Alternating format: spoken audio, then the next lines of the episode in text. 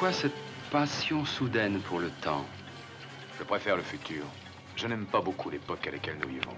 Faites appel à la science pour trouver le moyen de dépeupler la Terre. Vous avez raison, Georges. Mais c'est notre époque, il faut en tirer le meilleur parti possible. Si ça vous amuse, pas moi. Est-ce que vous croyez sérieusement que vous pouvez réussir?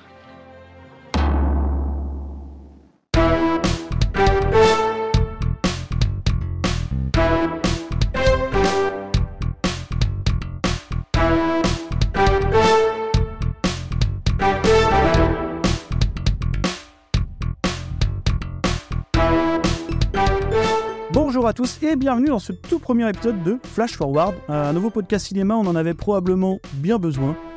Un Flash Forward, qu'est-ce que c'est? C'est tout simplement un procédé narratif qui permet de présenter dans un récit un événement ultérieur à l'action en cours et c'est exactement ce que nous allons faire ce soir.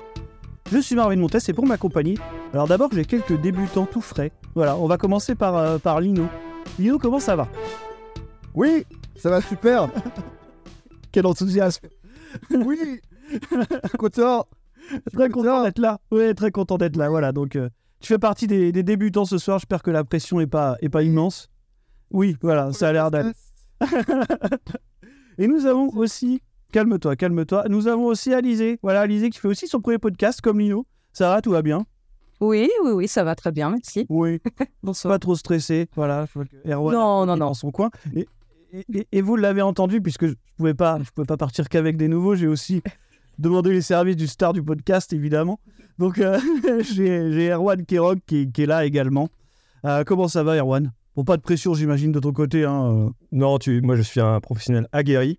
Oui. Par contre, j'ai bah, j'ai vu de la lumière, je suis venu, quoi. Donc, Ouais, bien sûr. voilà. Mais c'est un, lundi pour toi, quoi. ouais, mon utilité est toute relative quand même. non, mais bon. Ça commence. Alors ça, vous verrez, c'est sa technique, c'est de se, se, se placer lui-même en position d'infériorité. Comme ça, tu peux rien lui dire. Tu vois ça c'est c'est- comme ça qu'il fait. Donc bon, voilà. On va euh, tout de suite commencer par introduire notre conversation du soir, donc autour de l'horreur aquatique. Alors avant de commencer à vraiment rentrer dans le vif du sujet, je vais faire un rapide petit tour. Erwan, de- toi qui es un peu le taulier ici du coup, euh, l'horreur aquatique, qu'est-ce que qu'est-ce que ça t'inspire? Voilà, vas-y, dis-nous.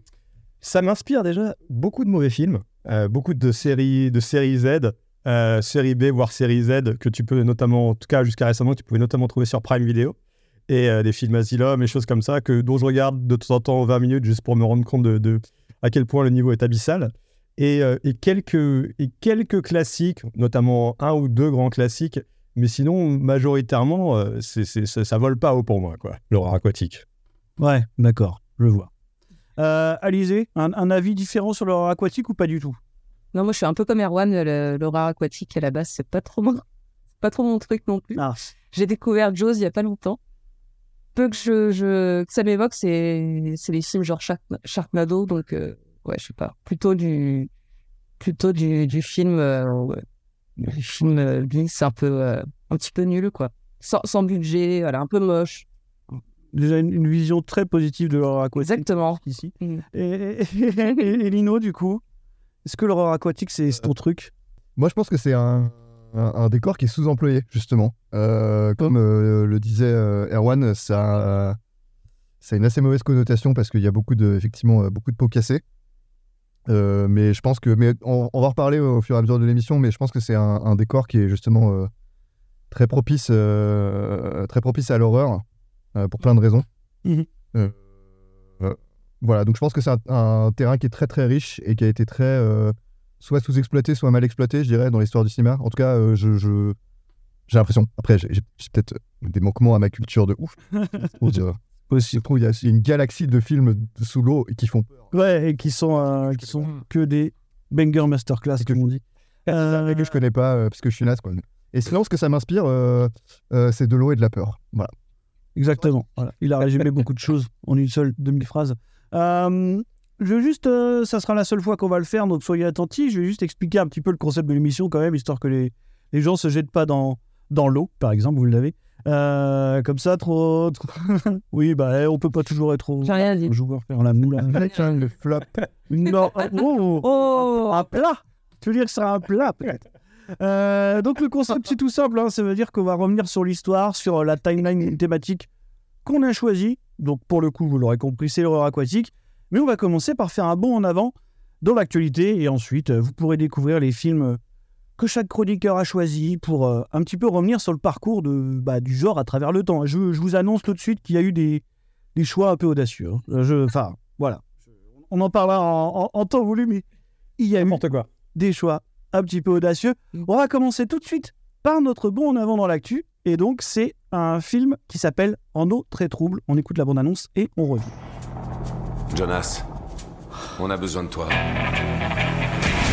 On détecte une suractivité aquatique à 8000 mètres de profondeur dans la fosse. C'est un écosystème ancien et inexploré. Ce qui se trouve là au fond tente de remonter à la surface. C'était une mauvaise idée. toute petite.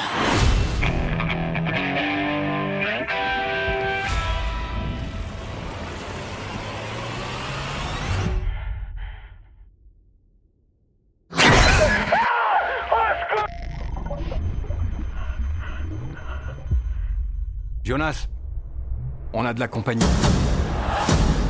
C'est le plus gros meg que j'ai jamais vu. Le plus gros meg que quiconque a jamais vu. C'est le super prédateur. Tout le monde rentre à la station Vous allez y arriver Avancez Trois énormes megs et Dieu sait quoi d'autre se sont échappés des abysses. J'espère que ça sera pas comme la dernière fois.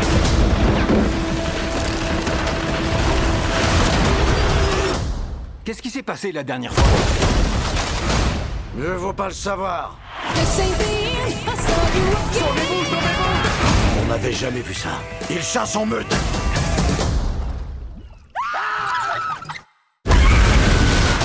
Vous pouvez vous détendre. Cette station, elle est anti-meg. En fait, c'est ce que Jonas avait toujours redouté, mais je pensais. Donc, En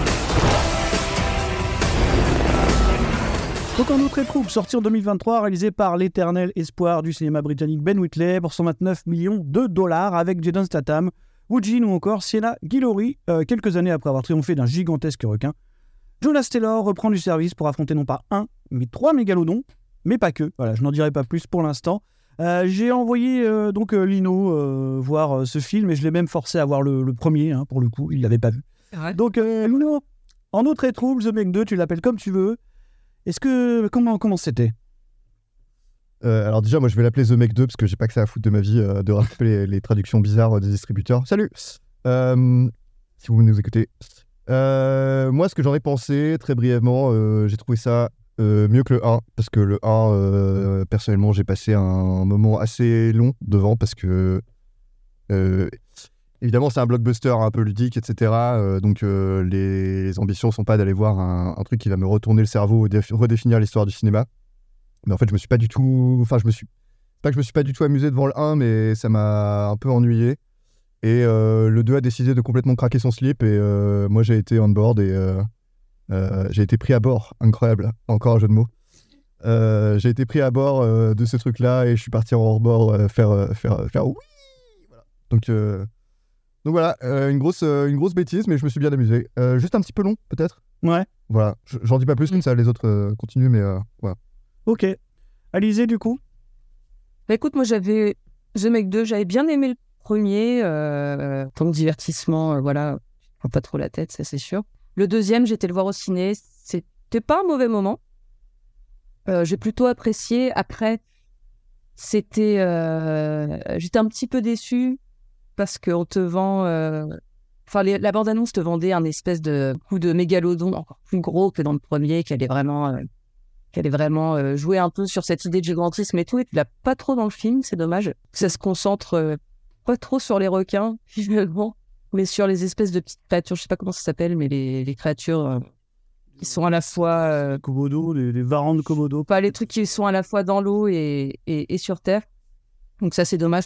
Pas une grosse culture du lézard. Ouais, non, moi non plus. Donc, euh, Non, tout. donc voilà. Il n'y a pas de lézard Oh là là. Il n'y a pas de lézard, il n'y a pas de lézard. Donc, euh, donc voilà, c'était un petit peu décevant. Peut-être un peu long, un peu long à démarrer parce que c'est vrai que tout ce qu'on vend dans la bande-annonce, euh, c'est vraiment dans la dernière partie du film, peut-être euh, la, Ouais, ben, ouais, ouais, c'est ça, Je- la dernière demi-heure. je pense, Cette ouais. fameuse l'île du fun. Voilà, l'île- Comme, comme la fameuse Ils se sont pas fait chier, l'île du fun. Et, euh, et voilà. Sinon, oui, franchement, c'était. euh, J'en attendais pas énormément non plus, donc pour ce que j'en attendais, c'était euh, c'était quand même c'était quand même sympathique. Sachant que j'avais pas non plus un énorme attachement au, au premier que j'ai vu il y a pas si longtemps. Est-ce que chez toi, c'était l'île du fun? Non, c'était pas l'île du fun. Disons que sur le coup, j'ai été, j'ai été assez généreux avec le film. Je me suis dit, bon, ça va. Et en fait, en fait plus j'y ai repensé, notamment pour cette émission, je me dis, c'est quand même, il y a vraiment aucune ambition, quoi. C'est, euh, on vend un film vraiment fun, euh, complètement un peu décalé dans l'esprit un peu nanardeux. Enfin, je me demande c'est quoi le, pitch euh, à la compagnie, tu vois, pour leur dire, ouais, alors ça va être, ça va être Jason Statham, ça va être un peu nanar, mais pas trop. Et donc, ce qui fait que le, film, pour moi, a complètement le cul entre deux chaises. Et que, en fait, on, on s'amuse pas vraiment, en tout cas, on sourit par intermittence, mais, mais à la fin, le, le délire auquel je m'attendais est pas du tout arrivé. Parce que je pense que la bande-annonce te vend un film plus délirant qu'il ne l'est. La bande-annonce te montre tout ce qu'il y a dans le film. Oui. Oui, et, et donc tu penses que ça va, ça va grimper sur ce genre de délire, tu vois, ça va monter les potards à fond. Et rien que, bah, tu vois, tu, tu mentionnais euh, l'île du fun.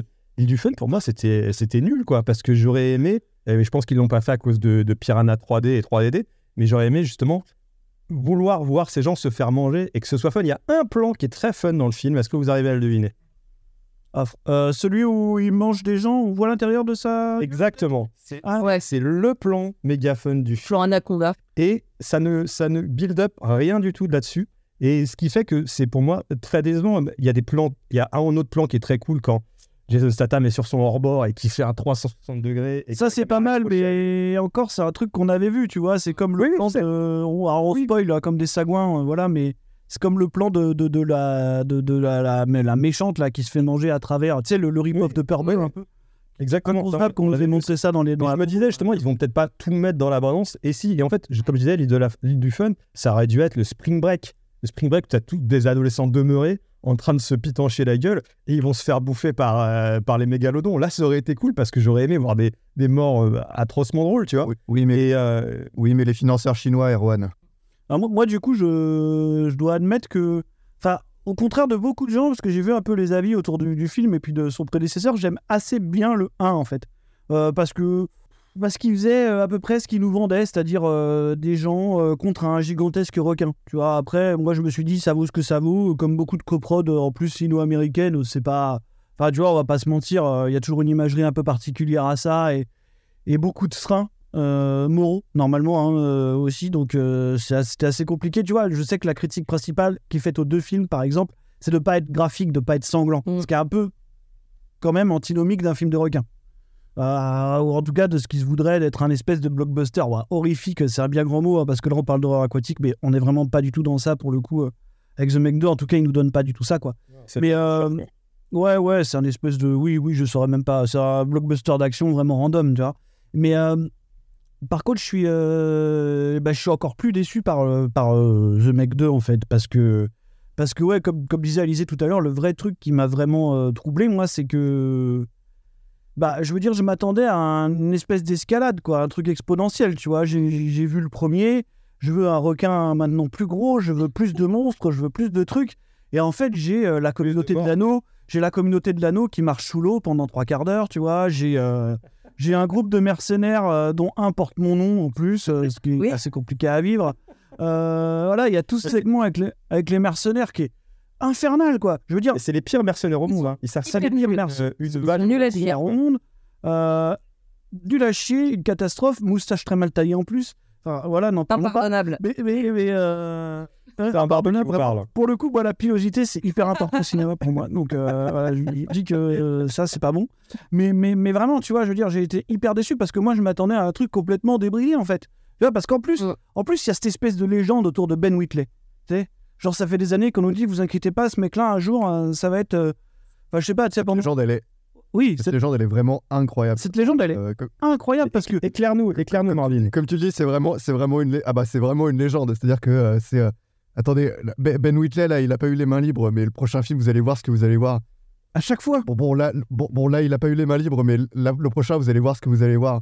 Et puis après, il a fait Free Fire, et t'es là genre, bah, Mais Free Fire, mais même High Rise. Enfin, franchement, je sais qu'il y a des gens qui aiment bien High Rise, moi, je trouve ça immonde. Enfin, je veux dire, Ben Whitley, c'est compliqué, quoi. C'est vraiment, tu sais, l'espèce de faux cinéaste euh, punk british, euh, vraiment, vraiment, tu vois, que, oui, qui toujours euh, arrive après ces films qui sont fondamentalement ratés, tu vois, parce que, parce que je pense pas que ce soit un très bon metteur en scène sur le plan pictural, par exemple. Parce que honnêtement, déjà dans The Meg 2, enfin, je veux dire, je sais qu'on se fout un petit peu de la réalisation de ce genre de truc, mais c'est complètement infernal, quoi. Je veux dire, c'est c'est illisible. Il y a peut-être deux plans iconiques dans le film, tu vois. Je veux dire, en fait, le souci que j'ai avec ça et avec Ben Whitley en général, c'est qu'il arrive jamais à rendre quoi que ce soit impressionnant. Et dans The Meg 2, c'est terrible, c'est-à-dire qu'on parle quand même de requins gigantesques.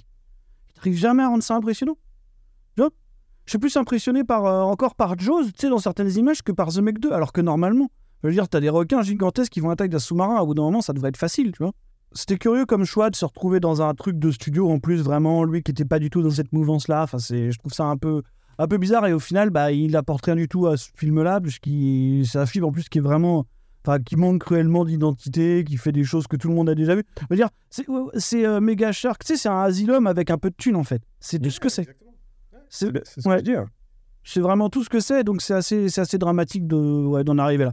Dire, Le, le créneau de base de, de The Meg, euh, en vrai, c'est que. Enfin, le, le- le- le premier, quand il sort en 2018, euh, c'est le, le seul blockbuster euh, de, de cette année-là qui n'est euh, qui n'est ni une franchise, ni. euh, Enfin, alors, on va me dire, c'est une adaptation d'un bouquin. D'accord. Ah bon Euh, Fermez-la. C'est vrai Oui, oui, enfin, c'est une adaptation, blabla. Oui, voilà, exactement. C'est exactement la réaction que, que je cherchais. Oui, c'est depuis 2000, euh, je crois que c'est depuis 2006 qu'ils ont ça dans les cartons et qu'ils tentent de l'adapter. Je sais pas combien de personnes rattachées, puis finalement. euh, Mais c'est un bouquin qui a très bien marché. Finalement, hein. C'est un une gros. Oui, mais, alors, mais- oui, mais ce que, ce que je veux dire, c'est que le, le- le film se construit pas du tout sur le fait que, attention, c'est adapté du bouquin mondialement connu, que tout. Enfin, tu vois, c'est au contraire. euh, L'année où ça sort en 2018, tu vois, on a mis les deux, les deux gros films de l'été à ce moment-là, c'est euh, Mission Impossible Fallout Mhm. et Infinity War. Euh, et The Meg débarque euh, en mode genre, bah euh, écoutez, nous, euh, nous c'est gros requin contre gentil, gentil nageur. vois, le, le, le, le créneau, on va dire, de The Meg, on va dire, quelque part, c'est reprendre un truc un peu à l'ancienne, déjà avec, un, avec simplement le pitch du film, c'est un concept, c'est-à-dire des gros requins avec Mhm. des gentils nageurs qui gagnent, tu vois, et, euh, et reprend un truc euh, un peu. euh, ouais, un blockbuster à l'ancienne, construit sur des, alors, sur des ficelles plus ou moins bien. plus ou moins bien agencées, plus ou moins bien renouvelées. Bon, alors moi, je considère qu'elles sont pas bien renouvelées, pas très bien agencées dans, dans le premier. Euh, et euh, je- pense que le, le- le- deuxième, même si euh, entre 2018 et, en deux- et 2023, euh, le, le- le monde des franchises et le monde d'Hollywood a énormément changé, parce que là, maintenant, enfin, il y a cinq ans, il y a, il y a cinq ans, on pariait que la mode des super-héros ne mourrait jamais.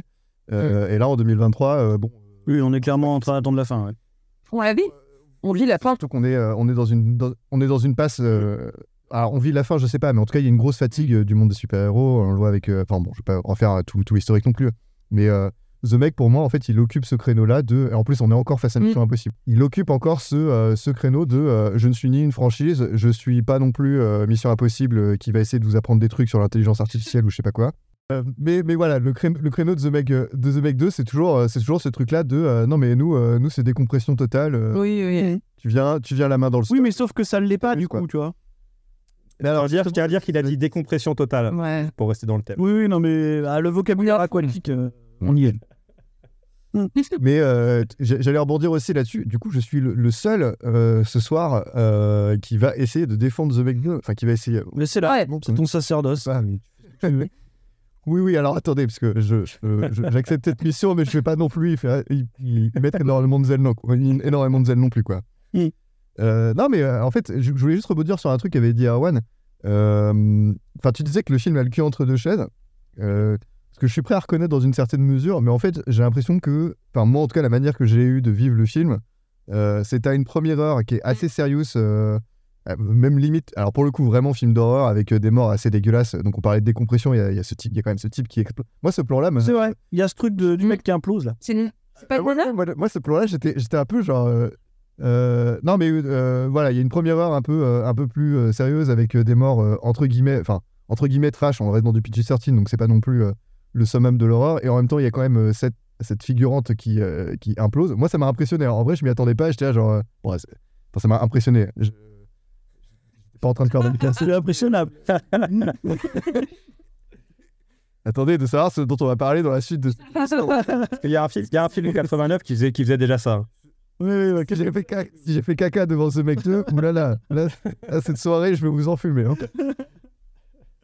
Ok, superbe. Non, mais bon, bref, t'as une première heure un peu plus sérieuse et une deuxième heure, effectivement, où ils débarquent sur l'île du fun et où là, ils se disent, bon, allez, euh, on s'est fait peur, on a fait de l'action pendant la première heure. Là, c'est juste euh, Fast and Furious avec des requins euh, et, et des jet skis, et puis, euh, et puis voilà quoi. Donc, le, le- moi, en tout cas, la manière que j'ai eu de le ressentir, vraiment, c'est ça c'est tu as une première heure où euh, on, essaie de, on essaie de te prendre un peu au sérieux, euh, et une deuxième heure où le film limite te fait un clin d'œil, genre, allez, bon, allez, c'est bon, on rigole. La première heure, euh, la première heure on s'est fait un peu peur, mais maintenant, on va rigoler avec des gens, et ça va être marrant, tu vois. Ouais. Et euh, donc, moi, quelque part, je, je me, je me dis, ça fait partie de, euh, du peu d'intelligence du film, on va dire. Vous voyez que je n'ai pas énormément de zèle à me... oui, non. Les quelques Restons mesurés. résidus... les quelques résidus d'intelligence de The Meg sont un peu là-dedans. C'est-à-dire que je pense que, euh, en l'occurrence, peut-être ça vient de Ben Whitley, je sais pas, mais le film a l'intelligence d'être construit effectivement sur deux parties assez distinctes. Et je pense qu'ils en ont, qu'ils en ont conscience. Ouais. Voilà. Et après, euh, bon, euh, pour ce qui est de la démesure, euh, ah, bon, ah, vous, ça vous a déçu. Moi, j'étais, euh, moi, j'étais bien dedans. euh, ça m'a, euh, ça, m'a pris. Après, je, je- c'est vrai que c'est pas, euh, comment dirais-je, euh, enfin, dans, dans, cette histoire de démesure, enfin, c'est pas brain dead quoi. Euh, en l'occurrence. euh, Ouais, c'est quand même, à mes, à mes yeux, excuse-moi de te couper, mais c'est quand même une démesure toute relative. Enfin, quand tu vois la, la fin du film, sans parler, tu vois, d'excès forcément dont, je parlais, mais c'est, moi je trouve ça finalement assez décevant, tu vois, de, bah, je m'attendais quand même à, à beaucoup plus de, bah, d'originalité en fait dans le traitement de la fin. Ça reste quand même très, très classique et en plus découpé entre plusieurs, euh, plusieurs personnages, ça, je trouve que ça manque beaucoup d'intensité euh, et de monter dans l'intensité en fait dans, dans ce final. Euh, ouais, Enfin, c'est ce que j'ai ressenti. Tu vois, je me disais vraiment, waouh, c'est pas, euh, c'est pas dingue en fait. C'est même le rythme n'est pas super élevé quoi. Ouais, ce qui m'a surtout déçu, c'est le fait que les, les requins, en fait, ils sont vraiment sous-exploités. Enfin, tu as la course-poursuite avec le jet ski à la main, mais sinon. Mais même les monstres marins. quoi. Oui, non, mais. Non, mais. Bon, les parasité, ouais. Les, les, les monstres Il y a- de il y a- aquatiques, demi-terrestres, là, tu les... c'est ce que tu vois le plus, en fait. Mais, mais le requin, et puis surtout cette promesse du, de l'énorme requin, vraiment, qui, qui va, euh, qui va t'impressionner parce que parce qu'il est vraiment encore plus gros que celui du premier, bah, tu l'as pas du tout. Tu le revois pas avant, du coup, la dernière demi-heure. Enfin, en plus, il y a trois requins.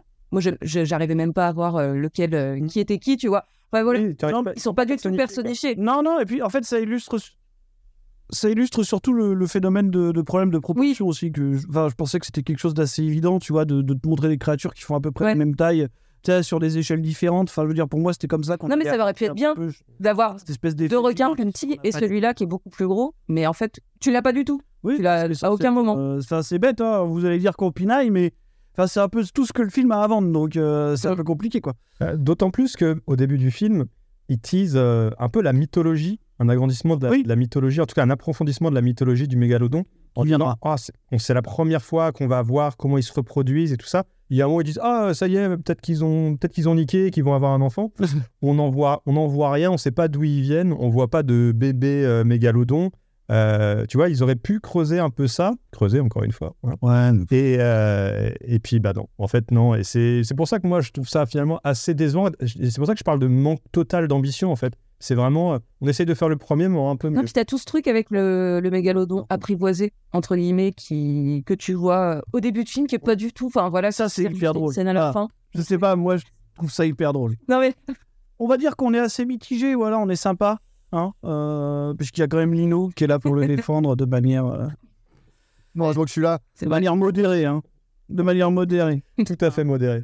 Tout à fait modéré. En tout cas, au moment où on enregistre euh, et où ce podcast sortira, je pense que le film sera toujours en salle. Alors, je sais pas, j'ai pas trop regardé s'il fonctionnait vraiment bien. Parce que le premier est quand même un espèce de modèle de rentabilité. hein. Je crois que pour euh, un budget équivalent, il a dû rapporter quelque chose comme 500 ou 600 Ah oui Ce qui est énorme. Hein. Alors, ça reste des films à 130 millions, hein, c'est pas ouf. Il a, le premier week-end, il a fait 112 millions euh, de recettes dans le monde entier. Euh, c'est ce qui est vraiment pas mal non plus. Euh, surtout, c'est dans, dans le même ordre de grandeur que euh, le, le premier, si je dis pas de bêtises. Il faudrait que j'aille vérifier là. Si, si, c'est à peu près ça, ouais. Mais d'autant plus qu'après, c'est des trucs qui s'exportent du coup assez bien. Enfin, je veux dire. euh, Oui, justement. Par contre, là où le 2 euh, euh, donne des signes euh, un peu. euh, comment dire D'essoufflement Un peu. euh, pas d'essoufflement, mais. De noyade Des, des signes, des- des d'inquiétude de noyade, n'est-ce pas? Euh, non, je- là, là où le 2 inquiète un petit peu, c'est que, en tout cas pour le, le- le- le démarrage euh, pour le premier week-end, il a, il, a fait, il, il a fait un assez mauvais score aux États-Unis.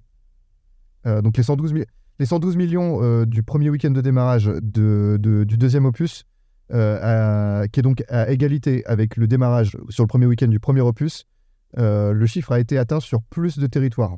Ouais, ouais. Donc ça déjà c'est pas c'est pas très très bon signe. Mm. Ça veut dire que euh, il a fallu étendre, ouvrir de nouveaux marchés pour arriver au même résultat.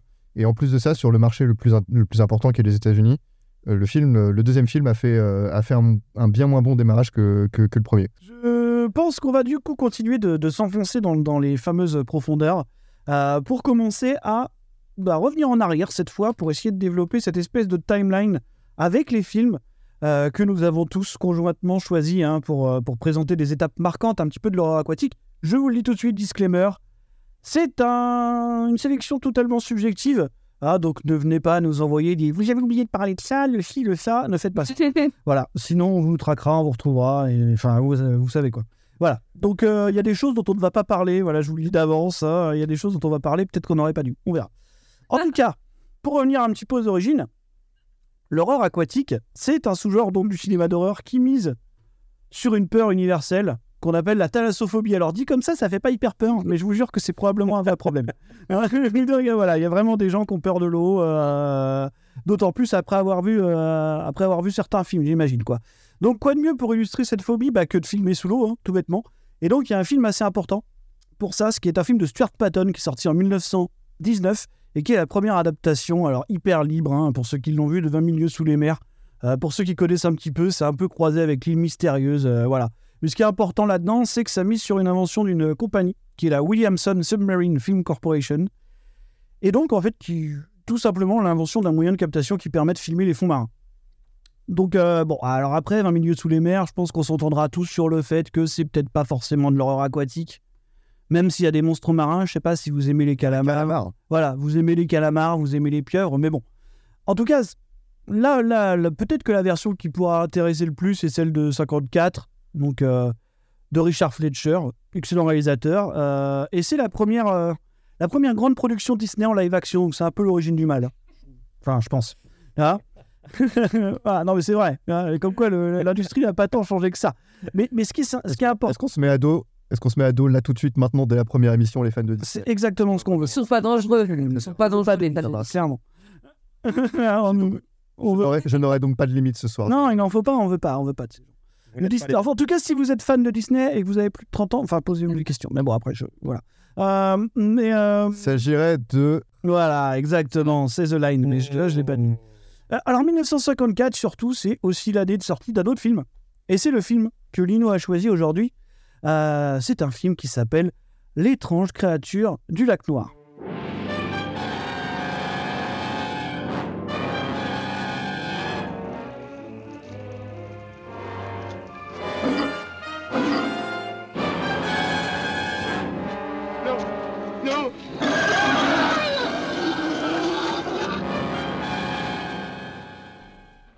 Réalisé donc par Jack Arnold avec Richard Carlson, Julia Adams et Richard Denning notamment.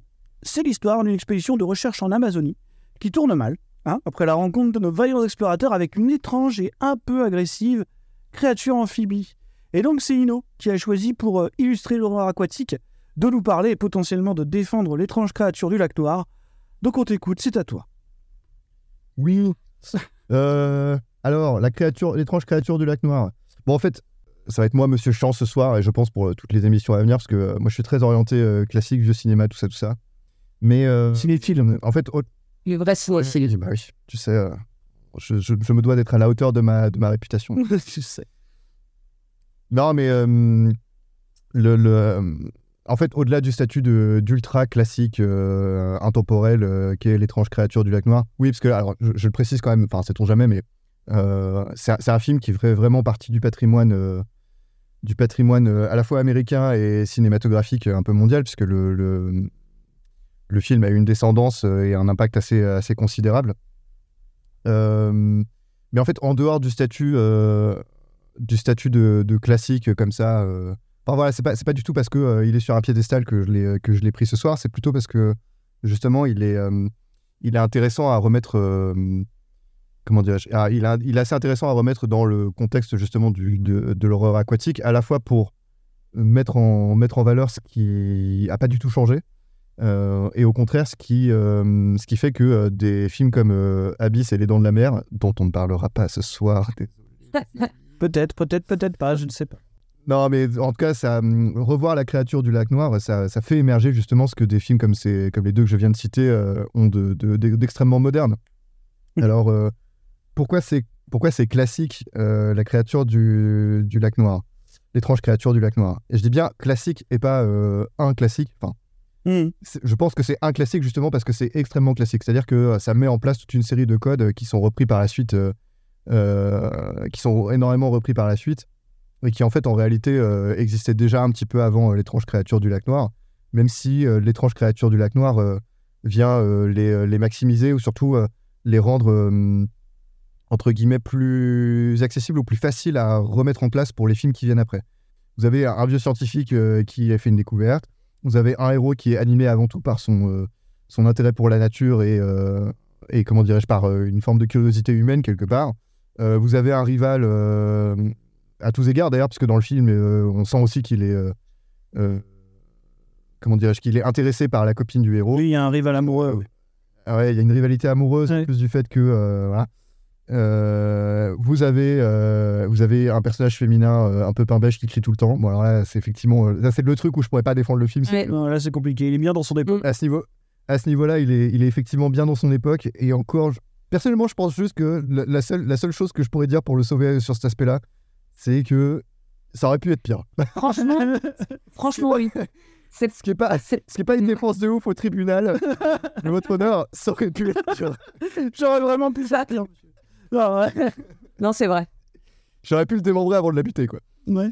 Non mais voilà, bon, vous avez, vous avez ce personnage féminin euh, qui, euh, on va dire, sert de charge sexuelle à l'histoire, et j'y j'y reviendrai, c'est vraiment pas du tout anodin le fait que je dis ça, mais... Et vous avez une créature euh, qui, sert à la qui sert de miroir, et en même temps de miroir déformant à tout, euh, tout, euh, euh, tout ce microcosme de personnages. Il y, a, que- il, y a, il y a- il y a deux choses, on va dire, qui restent intéressantes, je, je pense, à- enfin, pour un spectateur de 2023 qui, qui a envie de, se, de, revou- de- on va dire, de comment je pourrais dire, pas de déterrer un classique, mais de même pas de voir comment on faisait les choses avant, mais simplement pour euh, remettre en perspective, euh, voilà, euh, ce, ce- ce- ce sous-genre de l'horreur aquatique. Euh, D'une part, c'est euh, tous les éléments techniques qui sont mis en place. Donc, tu as fait un petit résumé, Marvin, mais euh, il faut savoir que L'étrange créature du lac noir, c'est euh, c'est un film qui est en 3D, en fait. Euh, ça, on s'en souvient euh, plus du tout, mais euh, quand on voit le film, il y a plein de plans, effectivement, euh, ça fait. Enfin, on revoit euh, des. Si, vous revoyez des films euh, en 3D en 2023, euh, vous, pouvez- vous allez voir que les, les réalisateurs, euh, ils ont exactement les mêmes instincts en 1955 ou en 2023 euh, sur les jeux des perspectives. Alors, du coup, on a des personnages euh, qui foncent vers la caméra, on a des bulles qui vont vers la caméra, tics de mise en scène qui sont assez classiques, euh, avec les faux suspens, les ironies dramatiques, euh, tout ça, tout ça. Euh, c'est fou de voir à quel point, euh, entre 1955 et 2023, enfin, vous vous rendez compte, 70 ans, euh, c'est un peu toujours les mêmes outils qu'on a à disposition, quoi, en fait. Mhm. Euh, Mhm. ce qui me me touche encore un petit peu dans le film, c'est euh, tout son aspect visuel autour, euh, bah, justement, de comment, comment le film joue avec, avec l'élément l'élément à queue et comment ça se transforme justement en, en, en- en- en miroir du monde des hommes. C'est-à-dire que le personnage féminin qui, est, bon, qui a un statut qui est vraiment très très mauvais dans le film, il a au moins le mérite, on va dire thématiquement, d'un point de vue conceptuel, de servir de passerelle entre le monde des hommes et le monde de, le monde de la créature. Et on le voit notamment, euh, la, la séquence la plus belle du film, euh, c'est euh, quand elle va quand elle va nager. Oui, oui. et que la créature et que la créature s'approche d'elle. euh, Très joli, ça. euh, et nage, euh, nage, en nage en symétrie avec elle et que avec, le, avec la lisière, parce que là à ce moment-là on voit ça sous l'eau, euh, et la lisière euh, de la surface de l'eau crée une espèce de limite entre euh, une espèce de limite abstraite euh, un peu floue euh, entre le monde des hommes, le monde, euh, le monde de la créature, parce qu'il y a l'idée que euh, en réalité la civilisation c'est une sauvagerie domestiquée et qu'en fait il suffit de creuser un peu. euh, Bon, c'est un peu une tech de droite ce que je suis en train de dire, mais euh, le, le- le- film l'exprime le, film l'exprime avec une certaine poésie à laquelle je ne suis pas complètement insensible. Tout ça, tout ça est touillé de manière, je trouve, vachement. je pense que c'est pas du tout, c'est pas un accident, voilà. Mhm. C'est pas du tout un accident, je pense, de la part du réalisateur. Non, non, alors pas du tout, puisque c'est, enfin, je veux dire, c'est littéralement un espèce de spécialiste euh, de, la série B de toute façon, et c'est déjà un événement avant sa sortie en fait. hein. Euh, D'autant plus que s'ils ont choisi. Alors moi, je vais juste euh, le replacer parce que brièvement, ouais, en tant que, qu'espèce de marqueur technique de son époque pour le coup, parce que c'est vrai que on, l'oublie un peu parce que les années 50, c'est un peu le premier âge d'or, hein, comme on peut dire, de, la 3D. Voilà. Donc c'est un peu le, c'est un peu le avatar de l'époque. dire. Voilà. Et, et, euh, C'est dit, c'est lâché. on peut le dire. Voilà. Le, le mot, le mot est lâché. euh, Et pourtant, le film est bien. Le film est bien. non, non, euh, calmons-nous. Mais euh, voilà, donc c'est réalisé par Jack Arnold, qui est en plus, qui est à la fois un espèce de spécialiste de la, de la série B à ce moment-là, qui sort de plusieurs succès et surtout qui sort de plusieurs films qu'il a déjà fait en 3D. Je crois que c'est son deuxième ou troisième film en 3D. Donc euh, déjà, c'est pas anodin bah, d'utiliser un réalisateur qui est euh, relativement familier de cette technologie. Euh, Donc moi, je l'ai pas vu en 3D pour le coup. Donc, euh, mais- euh, et sinon, euh, le film propose quand même des scènes sous-marines qui sont étonnamment lisibles, ce qui techniquement est pas intéressant non plus quoi. D'autant plus qu'il y a réellement beaucoup de scènes sous-marines relativement longues et qui marchent assez bien dans le build-up et même dans, dans le procédé narratif parce qu'il y a beaucoup de hors-champ avec les apparitions de la créature alors qu'ils sont soulignés de manière qui pourrait sembler un peu désuète hein, aujourd'hui. Mais euh, Tu, tu veux pas, tu veux parler de la musique? Oui, par exemple, voilà, la, la- la musique La musique, qui est un, c'est un, incroyable. un tantinet, un tantinet un tantinet envahissante. Un peu présent. Mais, euh, mais voilà. chiante. Mais, euh, mais c'est un film qui techni- techniquement effectivement est très solide. En le re-regardant, parce que je l'ai vu il y a très longtemps, en le re-regardant là, j'ai regardé 15-20 minutes, il y a quand même déjà dès le début, parmi, enfin dans les quelques premières minutes, on a un plan qui est très réussi, un travelling qui traverse la jungle en suivant un mec qui est en train de courir quand il découvre la main fossilisée du, euh, du monstre aquatique et qui suit et qui arrive jusqu'à un gros plan et enfin qui cache un peu le mec qui est devant la caméra, il se pousse et là on arrive sur la révélation de la main et déjà tu- je me disais ah techniquement c'est quand même vachement réussi, c'est des, c'est des plans audacieux. Et vraiment, la, la musique, ça va- ça m'a vraiment sorti du film. Après, je pense que c'est l'époque, hein, mais cette espèce de musique tonitruante dès qu'on a une patte de la créature qui, a- qui rentre en plan sur une petite. Oui, voilà, elle a- elle a la patte qui arrive. C'est ça, c'est littéralement, c'est littéralement ça. C'est vraiment les. Ah ouais, ça te gueule dans les oreilles. Vraiment trois notes et ça fait.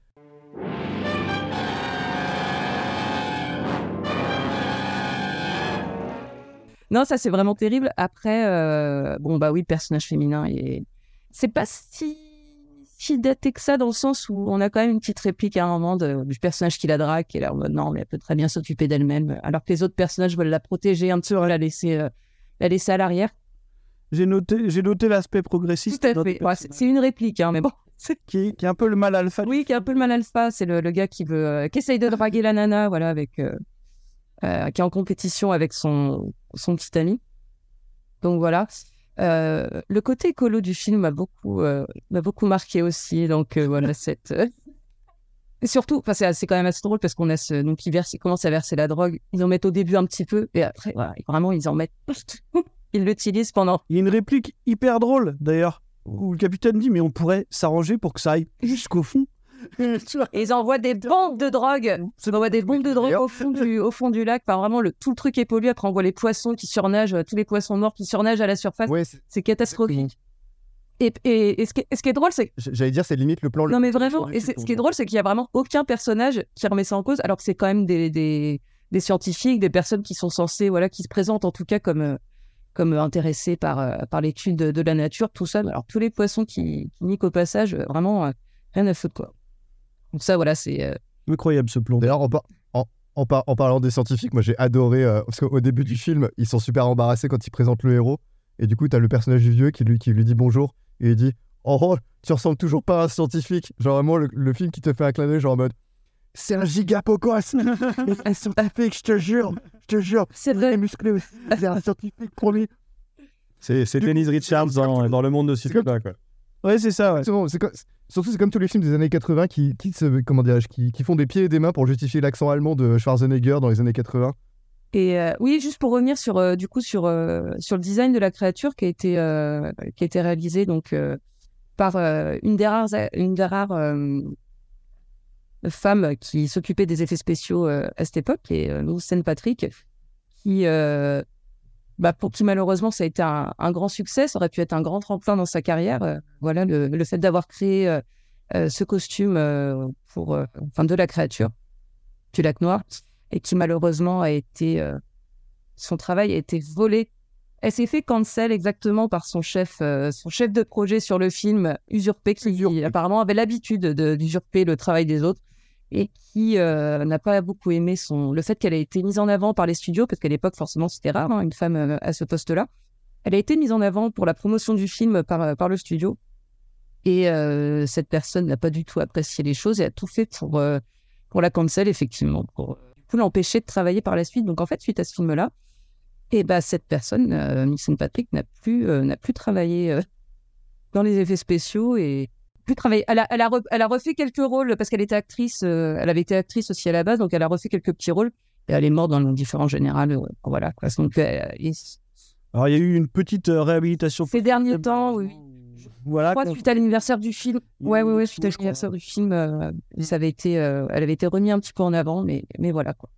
malheureusement, on va pas pouvoir continuer très longtemps sans faire un petit détour vers l'année 1975. On parle d'horreur aquatique, on va devoir le mentionner. Il y a un petit film qui sort en 1975 qui s'appelle Les Dents de la Mer, voilà, réalisé par Steven Spielberg. Je sais pas si vous connaissez.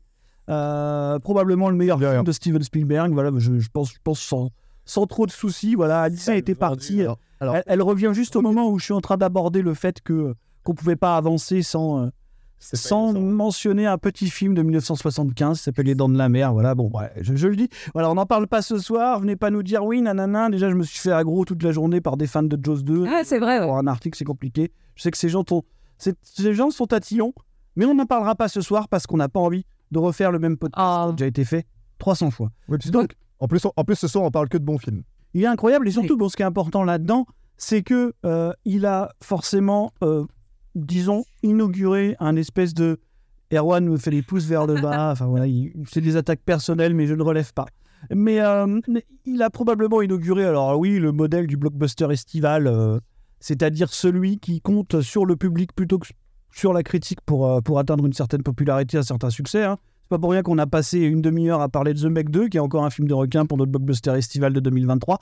Mais surtout, il a fait quelque chose d'un petit peu moins flamboyant, à mon avis, c'est de- d'être bah, une porte d'entrée. Alors, c'est pas le premier film de requin, il y en a quelques-uns avant, hein. Euh, mais en tout cas, c'est la vraie porte d'entrée vers la, euh, ce qu'on appelle vulgairement la sharkploitation, quoi. hein. C'est-à-dire, euh, oui, des films de requins qui le dépouillent un petit peu de toutes ces thématiques pour en faire juste un enchaînement de morts sous-marines graphiques, voilà. Donc la, la, la sharkploitation, hein, c'est un espèce de de puissant fond, de nanar, enfin pour la plupart, il y a des exceptions évidemment, mais c'est quand même assez terrible. Est-ce que, tel que Est-ce que vous connaissez Shark Exorcist? Ça a l'air bien. Je jure, ça existe. Je connais Ouija, Ouija Shark, par contre. Je vous jure que ça existe. Il y a Ouija Shark, Avalanche Shark. Oui. enfin, Je pense que c'est un témoignage aussi de, de, de la puissance du film. ouais, bien sûr. Clairement, ouais. Bien sûr, et même Jaws 2, enfin voilà, pour, pour en parler vite fait, Jaws 2, c'est déjà un film de Sharkploitation, finalement. tu vois. Mais correct. Ah, mais quelque part, Ah, loin, de, loin de ce qu'on peut avoir aujourd'hui. avec- quelque part, Les Dents de la Mer, ça a te- tellement tué le game que tous les films derrière, ils cherchent pas du tout à être bons, en fait. Ils cherchent juste à, à mettre en scène des requins. Et disons, je pense que par exemple, Jaws 2, il avait tendance à, à, à faire ça consciemment, tu vois, et à se dire de toute façon, on pourra jamais faire la même chose, donc on va faire un film d'action, quoi. Alors que, bon, il y a beaucoup de trucs qui sont euh, quand même cyniques, quoi. Qui sont vraiment des trucs de producteurs, genre, ouais, il faut qu'on montre des, des animaux euh, qui attaquent des l'eau. euh, je parle de. de- Tu parles, Vas-y. tu parles de Cocaine Shark. Euh, bon voilà, à part les requins, il y a aussi d'autres animaux qui ont eu leur euh, petite heure de gloire euh, dans l'eau, notamment les piranhas. On a tout un, un arc de Piranha Exploitation. Il y a le film de Joe Dante, il y a le Piranha 2 de Cameron, alors pour le coup qui n'est pas tout à fait un film de Cameron, ni tout à fait un film de Piranha hein, d'ailleurs, mais jusqu'au Piranha 3D de Alexandre Aja, voilà, dont on a failli parler ce soir. On a failli parler, ouais. Finalement. Très cool. oui, oui, voilà. Et il y a aussi la, la Crocodile Exploitation. Voilà, je ne sais pas si vous aimez la Crocodile Exploitation, mais euh, il y a des vrais fans de Lake Placid, euh, Lake Placid de, ou de l'horrible Crawl. Maintenant, on va mettre le cap sur une année particulière, l'année 1989, hein, pour être précis, qui est une année très importante dans le game de l'horreur aquatique, pour le coup. Et donc, c'est une espèce de bulle spéculative hein, cette année-là. On va avoir énormément de films qui vont sortir en même temps qu'un très grand classique euh, dont, Erwan veut nous parler maintenant. Hein, donc, euh, je te laisse introduire ton film là, parce que je sais que tu y tiens. Merci beaucoup, Marvin. Alors, euh, des profondeurs de l'océan surgit en 1989 un film de terreur sous-marine hors norme avec une tête d'affiche ancrée dans les mémoires, des effets spéciaux signés Stan Winston qui vous plonge dans l'inexploré, le tout sous la direction d'un réalisateur aguerri qui surfe sur les rec- sur les records d'entrée de son précédent blockbuster. Vous l'avez tous deviné, je parle ici bien évidemment de cet incroyable film d'aventure récompensé pour ses effets spéciaux qui prend place dans une base sous-marine dans laquelle notre équipe de héros va devoir faire face à une présence surnaturelle alors qu'une tempête les empêche de rejoindre la surface. C'est Léviathan, bien sûr, le classique de George B. Cosmatos, à qui on doit donc Rambo 2, mais aussi Tombstone, starring Peter Robocop Weller, mais aussi Richard Colonel Trotman Crena, ou encore Daniel Casseur Flotter Stern et Ernie Hudson, éternel Ghostbuster. Une expérience défiant les lois les plus fondamentales de la nature. L'épave d'un bâtiment soviétique échoué par 5000 mètres de fond. Une équipe de mineurs sous-marins confrontée à un secret terrifiant. Contrôle appel 7. Que se passe-t-il, Willy? Il a disparu sur l'arrêt sud. Si, ça contrôle. Léviathan. Actuellement en opération en mer Baltique. Quoi, ce machin rouillé et puis quoi encore? Williams, réserve d'air 20 minutes. Ben, faites quelque chose Plus rien. On peut tous être contaminés. Mais il n'y a pas de preuves. Je demande une évacuation immédiate de toute l'équipe. Il se peut que cela s'avère n'être rien. Puisque je vous dis qu'on a un mort. Mon oxygène est en panne. Je décompresse. Je peux plus respirer. La créature qui a eu Sixpack et Brewman est encore ici. Je sens quelque Allez, chose. avançons. Ils sont encore en vie. Quelle horreur, Doc. Six-pack. Six-pack, répondez. Donc voilà, c'était ma petite intro pour parler de, de, de Léviathan, en fait. Hein, Léviathan. Bien joué, bien joué. Donc voilà. Euh, Er- Erwan a choisi euh, au cours de l'année 89 pour simplement le, le film euh, sous-marin le plus marquant. hein. Donc comme je disais, oui, c'était une bulle spéculative de l'horreur aquatique puisque cette même année-là, on a quand même bah, notamment The Abyss de James Cameron. Il y a aussi Mutant aquatique en liberté qui sort. Voilà, voilà, il y en a cinq ou six. hein, J'ai vu qui sortent à peu près au même moment. Mais évidemment, réalisé par George Pancosmatos, des effets visuels de Stan Winston, un production design de Ron Cobb, euh, Peter Weller et Amanda Pace dans les rôles principaux, euh, l'histoire d'une espèce de d'épidémie qui se transmet au travers d'un équipage de camionneurs des abysses, si vous avez la ref, hein, après une excursion imprévue à l'intérieur d'une épave russe. Ça sentait le chef-d'œuvre. Ça sentait vraiment le chef-d'œuvre. On la sentait d'ici l'odeur du chef-d'œuvre. Et donc, Erwan, C'est très bon. Erwan, qu'est-ce qui s'est passé? Eh bien, eh bien, écoutez, tout simplement, on est arrivé à un film assez incroyable finalement. Parce que, Non, parce que oui, alors, j'entends, euh, je- j'entends, j'entends ce qui se dit dans mon dos, ce qui se dit derrière, derrière les micros quand je ne suis pas là. J'entends, oh oui, Erwan, c'est un loser, de toute façon, euh, il va faire de la merde et on va l'éjecter du podcast. Et aussi nous parler un peu de Léviathan en disant, oui, c'est un mélange de The Thing et d'Alien, ça n'a aucune originalité. Mais, mais combien de films sont la combinaison de grands films? Combien de grands films sont la combinaison? D'encore plus grands films Il y en a plein. Et Léviathan en fait partie, je suis désolé de vous le dire. C'est pas parce qu'il prend chez Alien et qu'il prend chez The Thing que ça en fait un mauvais film. Ça en fait justement un bon film parce qu'il sait où piocher. Il sait où aller chercher l'or. Et la mélanger, la raffiner et en faire un très. Un chef-d'œuvre. Un chef-d'œuvre. On peut le dire quand même. non, parce que, pas. bon, on a quand même Stan Winston, donc je l'ai cité, euh, qui, qui n'a pas pu faire Abyss. Justement, pour quelle raison? Eh bien, il était déjà engagé sur Léviathan. Et pourquoi Il. Stan Winston, irait sur un film comme Léviathan à la place d'aller bosser sur Abyss? Parce qu'il a senti le filon, lui également. Ils étaient tous sur le coup. Excusez-moi, oui, ok, les camionneurs de l'espace, les camionneurs de l'Abyss, oui, vous allez me dire, c'est pareil. Déjà, on a une troupe d'excellents acteurs. On va pas se tomber. Bon, il y a peut-être un, un, un Mexicain qui est pas à la hauteur des autres, hein, mais, mais sinon, euh, ils sont quand même euh, tous euh, assez bien. Bon, ils ont des rôles qui peuvent paraître caricaturaux, mais qui s'affinent avec le temps. Au début, on n'a même pas d'histoire d'amour, et à la fin, il y a une, un ps- une pseudo-histoire qui se crée. Et on sent que c'est c'est un témoignage de la relax dans la relation entre la Russie et les États-Unis. Non, mais je suis désolé de vous le dire, mais c'est évident. Je veux dire, on a déjà, c'est un- ça, ça nous envoie dans le futur parce qu'il parle d'une pandémie, il parle littéralement d'une pandémie qui se passe dans, dans ce milieu-là. comme, comme problème aussi, carrément. Exactement. Et, et- et les Russes, c'est les méchants Non, les Russes, ce ne sont pas les méchants. Les Russes ont essayé de faire la chose bien. Mais il y a- malheureusement, les Ricains ont joué dans. Donc c'est presque une critique de, de l'Amérique réganienne, finalement, quand on, est, quand on y pense. Et ces effets spéciaux, oui, alors les effets spéciaux, d'accord. Déjà, ces effets spéciaux récompensés au festival d'Avoria.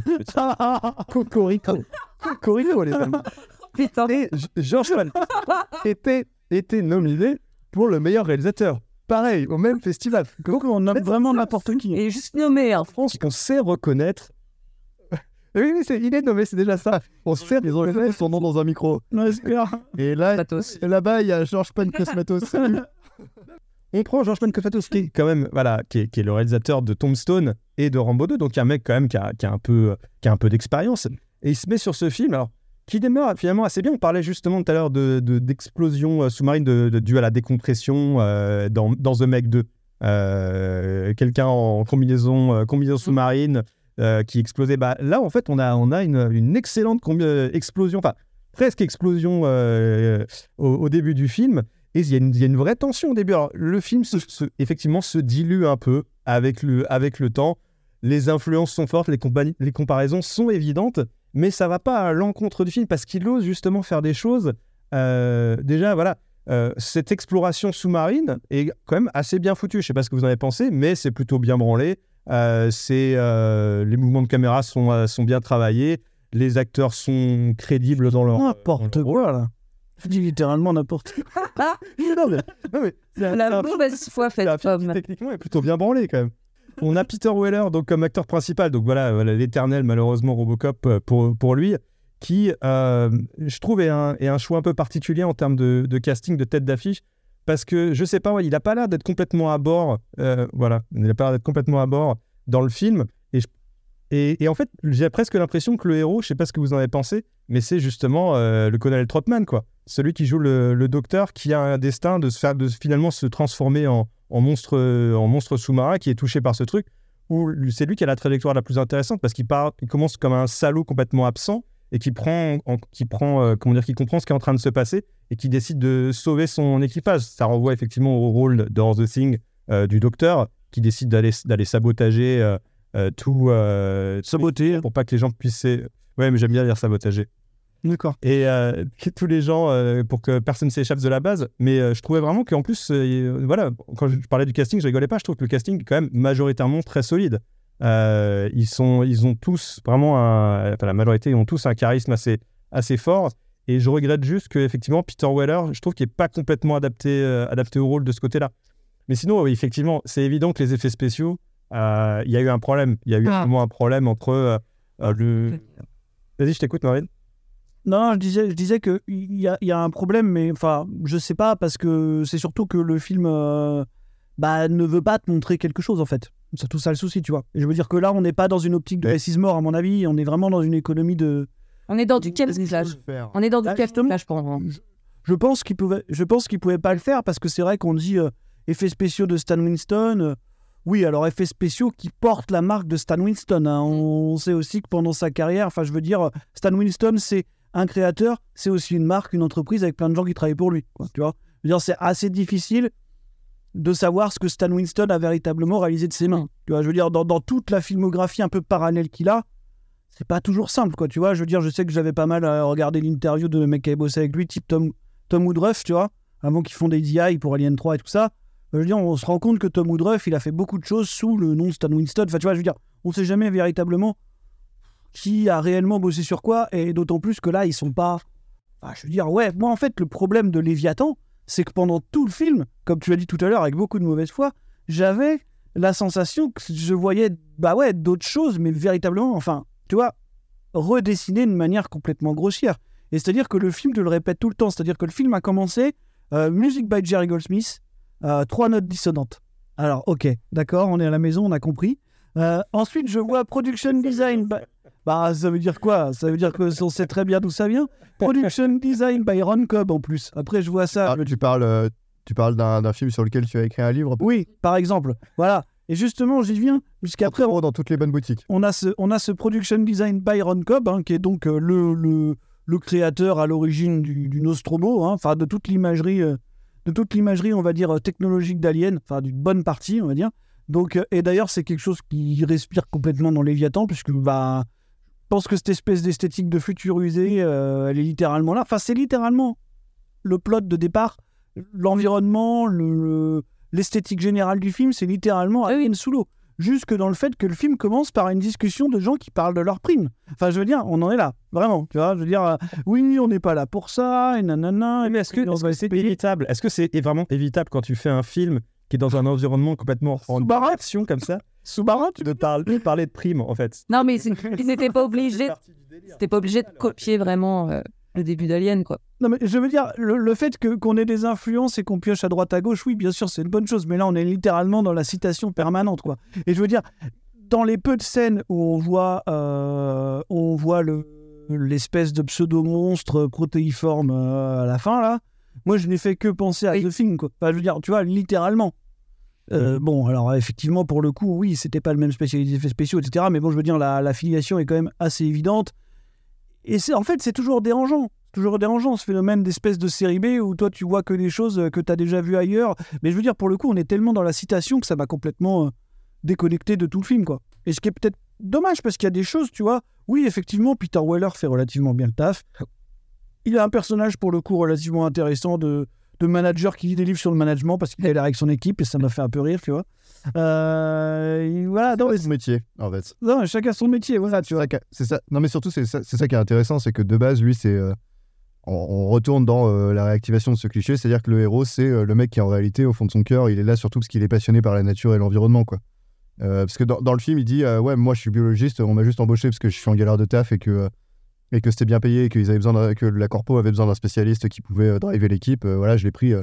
mais en vrai, je suis surtout spécialiste des fonds marins, mais je sais pas mener une équipe. Quoi. Et par rapport à ce que tu disais, on a encore une fois cette ombre de la compagnie, hein, voilà, qu'on appelle comme ça la compagnie. Bon, encore une fois, est-ce que ça nous évoquera des choses? Peut-être. Euh, voilà, tout ça pour dire que bon, Léviathan, pour moi, c'était un moment assez compliqué. Euh, je suis pas persuadé que c'était le film qu'il fallait choisir cette année-là. Enfin, je, je sais pas. Franchement, je, je suis pas sûr. Euh, donc, C'est aussi, j'ai aussi choisi ce film-là parce que justement, je voulais sortir, bah, comme pour les dans la mer. Non, non, mais t'as bien fait, t'as as bien fait parce que finalement, c'est pas un visionnage inintéressant non plus dans la récupération et c'est assez troublant de voir autant de gens avec un tel bagage et qui ont relativement bien faire leurs preuves, être autant en roue libre. Parce que vraiment, tu vois, c'est ce que j'ai vu. Quoi. Moi, j'ai l'impression qu'on a été chercher Ron Cobb et qu'on lui a dit euh, Tu peux me dessiner à peu près les mêmes trucs que, que quand t'as fait le Nostromo Ouais, d'accord. Et c'est exactement ce qui se passe, quoi. Ah, Je me demandais s'il n'y a même pas du recyclage ah, mais je suis. Oui, oui, oui. des décors. J'ai même pas regardé, mais tu vois, je me suis demandé si, euh, vu que c'était des décors réels dans Alien, enfin, ils, ils auraient. Et tu vois, la manière de filmer les couloirs, c'est la même. C'est exactement la même. Euh, tu sais, ces couloirs hyper longs, enfin, peut-être même qu'ils ont encore ré- réutilisé le, le trick des miroirs. Tu vois, je serais même pas surpris qu'ils aient utilisé la même méthode, en fait. Donc, euh, voilà, j'étais. Bah, je- J'avais jamais vu ce film et j'ai été hyper troublé, en fait, en le voyant. Vraiment, quoi. Je me suis dit, là, ouais, on en est littéralement là, quoi. C'était 10 Mais c'est pareil, c'est. Au-delà de ça, c'est pas un mauvais moment, tu vois. C'est-à-dire que c'était pas terrible quand même. C'était pas terrible parce que pour rentrer un peu plus dans les détails avant de laisser la parole aux autres, c'était que il y, a- il y a beaucoup de rythme en fait. Il y a beaucoup de problèmes rythmiques. Le film est dans une économie perpétuelle probablement parce qu'il n'a pas le choix et parce qu'il peut pas faire mieux.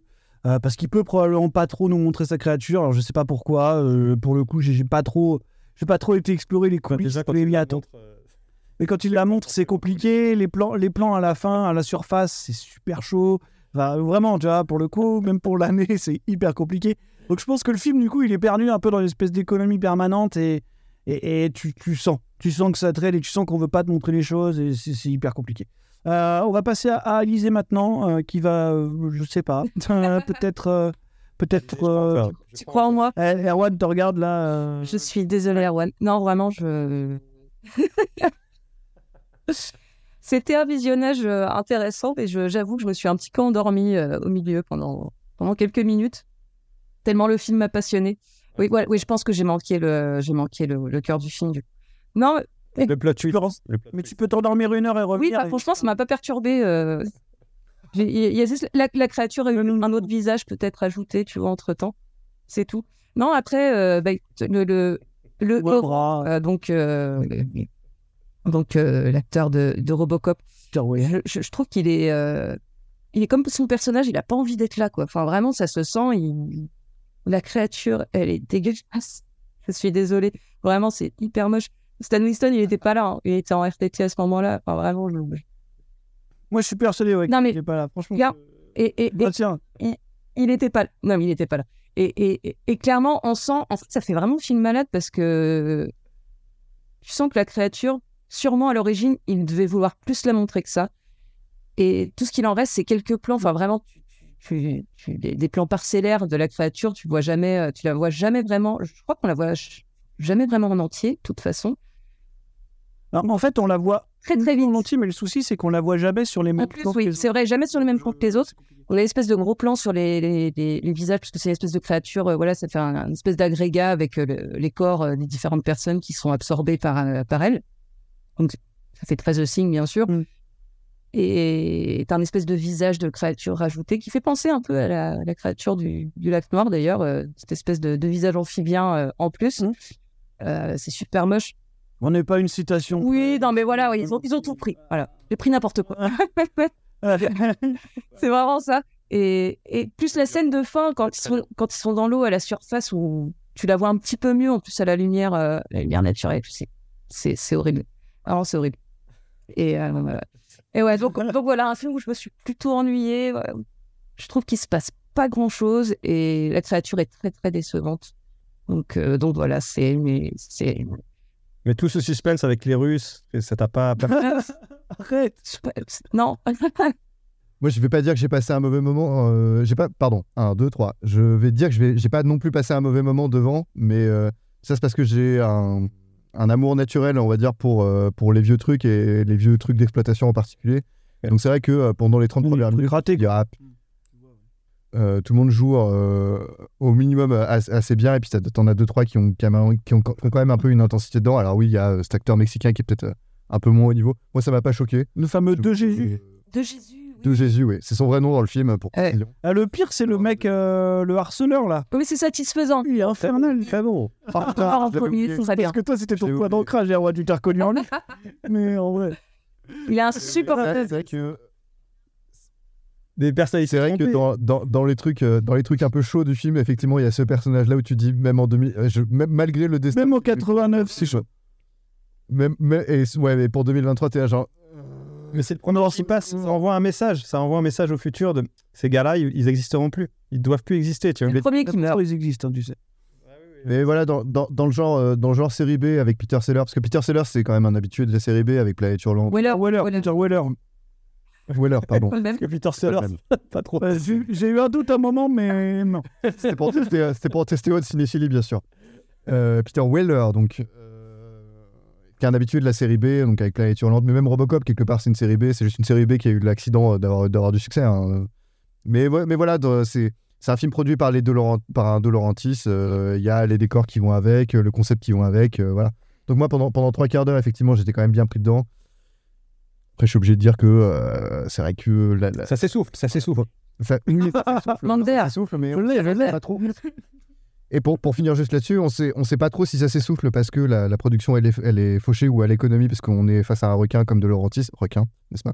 Euh, Ou parce que en fait, euh, faut quand même admettre que Cosmatos c'est pas non plus euh, le réel du siècle, tu vois. Oui, alors ça, c'est vrai qu'on en a pas beaucoup parlé, mais Georges Pan Cosmatos, c'est, oui. C'est Ouais, un mec qui a eu une petite chance à un moment donné, quoi. Et- Rambo 2 c'est rigolo parce que c'est bébête, tu vois. Mais Oui, non, euh, mais c'est le type qui a eu un peu de succès parce qu'il a eu une chance, c'est que euh, Stallone, à ce moment-là, était pas réalisateur à personnalité compatible, quoi. Donc, euh, donc voilà, tu vois.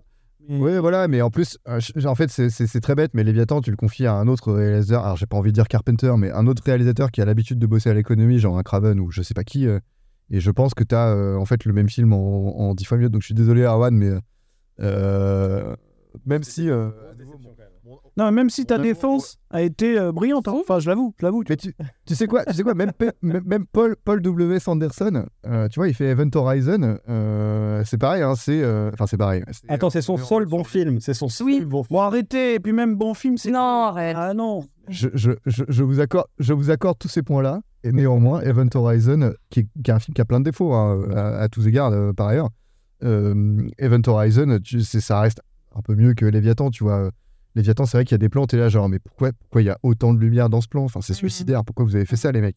Pourquoi il y a rien, Ça, en c'est- Tu vois? Surtout. Oui, oui, ça, euh, voilà. Après, c'est dommage parce qu'il y a une. euh, Tu vois, il y a un plan dans le film, moi, qui m'a beaucoup plu. euh, euh, parce qu'il y a un moment, il y a deux personnages qui sont à l'infirmerie et, et qui sont infectés par le truc. Et en fait, leur, leur corps fusionne. Mais ça, on le sait. Enfin, le- le- l'idée, l'idée est géniale. et, mais le plan où on le voit, enfin, c'est même pas. C'est même pas un plan, c'est un aperçu vite fait. euh, et il y a le sac qui se referme sur. Voit rien. La matière. C'est genre, mais non, c'est ça qu'il fallait, que je- qu'il fallait Bah oui. montrer, en fait. Ouais. Mm. Donc, euh, puis c'est, la lumière, à nouveau, c'est, très lumineux. Alors puis c'est très dommage, enfin, c'est très dommage, justement, de puiser ces références dans un film qui utilisait la lumière Ouais, ouais. de manière absolument euh, parfaite, quoi. Mais voilà, si- si, euh, si- s'il y a une fin de série B, euh, une fin FAIM, hein, je veux dire, s'il y a, s'il y a une envie de série B euh, d'un- d'une vieille époque qui émerge, bon voilà, Lé- Léviathan ou Planète Hurlante ou je sais pas quoi d'autre, pourquoi pas Léviathan, tu vois. Et si vous voulez regarder un film sous-marin des années 89, euh, il y en a d'autres. Voilà. Non, mais bon, voilà. Alors, l'horreur aquatique, c'est pas seulement des monstres marins, hein, parce que jusqu'ici, on a parlé souvent que de créatures sous-marines. Euh, Il y a aussi des, des- des manières un peu alternatives de, de parler d'horreur aquatique. Alors, j'ai vu un film de 2019 qui s'appelle Aqua Slash. Je sais pas si vous avez déjà vu ça. Euh, ouais, ouais, pour le coup, qui, qui porte très bien son nom, puisque c'est un slasher dans un, un parc aquatique. euh, avec un propriétaire véreux qui fait une espèce de fraude à l'assurance. en utilisant ces attractions pour tuer des, des, des, gens qui sont au parc aquatique. C'est rigolo. Voilà, c'était un truc de Gérard Armé, c'était assez rigolo.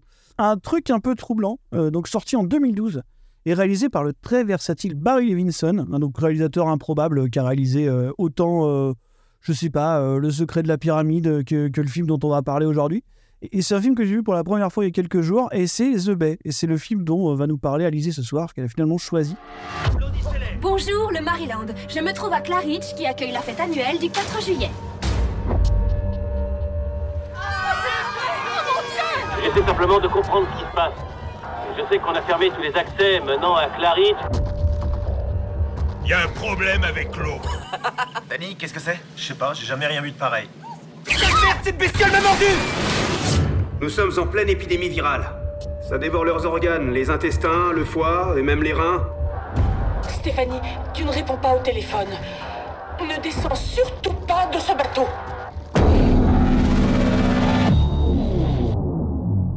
Pas fermer la zone côtière sans avoir eu au préalable l'accord des pouvoirs publics.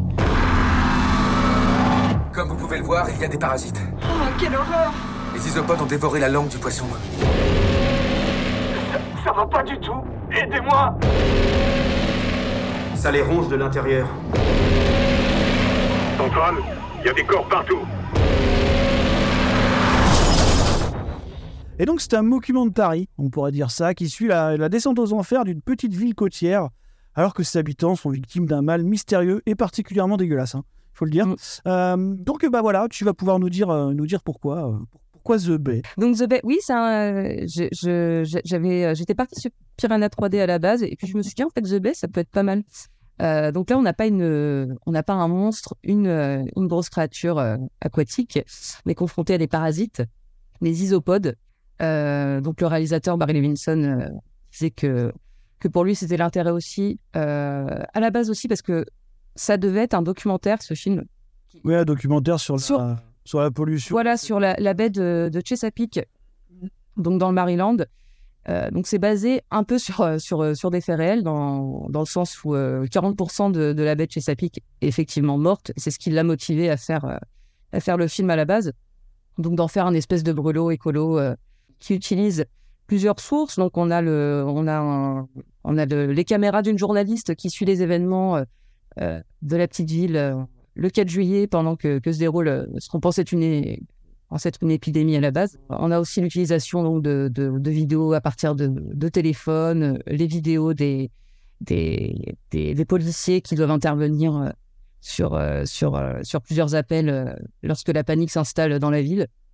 On a, on a les vidéos aussi de, des scientifiques et, euh, du médecin de, l'hôpital qui doit traiter les, personnes.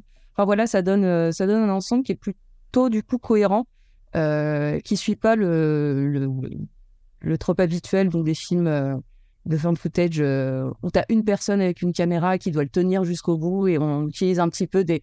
Voilà, lâché. On a toujours le. le... On a toujours ce truc qui te sort un peu où tu dis oui, bon, à ce moment-là, j'aurais peut-être lâché la caméra, quoi. Donc là, comme ça multiplie les points de vue, on a aussi les, les caméras de la ville ou dans, dans les commerces et tout. Donc ça, ça fait un espèce de, de- une reconstitution, en fait, de, de- de- des événements qui est, qui est plutôt bien rythmée, euh, qui, euh, qui est assez intéressante à suivre. On- enfin, moi, je trouve, en tout cas, on s'ennuie pas. Voilà, il y a. Il y y y a quelques, quelques utilisations de, de jumpscare, euh, de, de choses un petit peu, un petit peu putassier. euh. On a la musique aussi qui est, par contre, qui est super chiante, qui, est, qui, est, qui est vraiment par-dessus. Tout ça qui enlève un peu le côté réaliste et qui est... Bah, en fait, il y a vraiment un certain moment où tu as la musique qui te gueule un peu dans les oreilles et qui est... Qui est... je me souvenais même pas. Si, si, ouais, ouais, il y a- Non, non, ça n'a pas de sens. Ouais, il y a, il y a- il y a deux, trois, il y a deux, trois, ju- il y a deux, trois jumpscares ouais. qui fonctionnent simplement parce qu'il y, a y, a, il y, a, il y a la section violon. Ouais, les- Ok. Je me souvenais même pas qu'il y avait de la musique, ça me parle. C'est vraiment dans les moments un petit peu horrifiques, gore, où tu as la, la musique qui s'intensifie, qui, qui appuie un peu, euh, un peu dessus. Donc, c'est. Voilà, ça peut être dérangeant. Après, effectivement, c'est pas forcément. euh, ça te sort pas non plus complètement, mais c'est vraiment certains moments où c'est très, très prenant. Donc, voilà, donc. euh, euh, c'est un film qui reste intéressant, je trouve, euh, à suivre avec, euh, avec euh, un côté horrifique. On se le trouve pas hyper marqué non plus, mais il y a quelques petites séquences gore qui sont, euh, qui sont sympas, voilà, avec. euh, Je trouve bien dégueulasse quand même.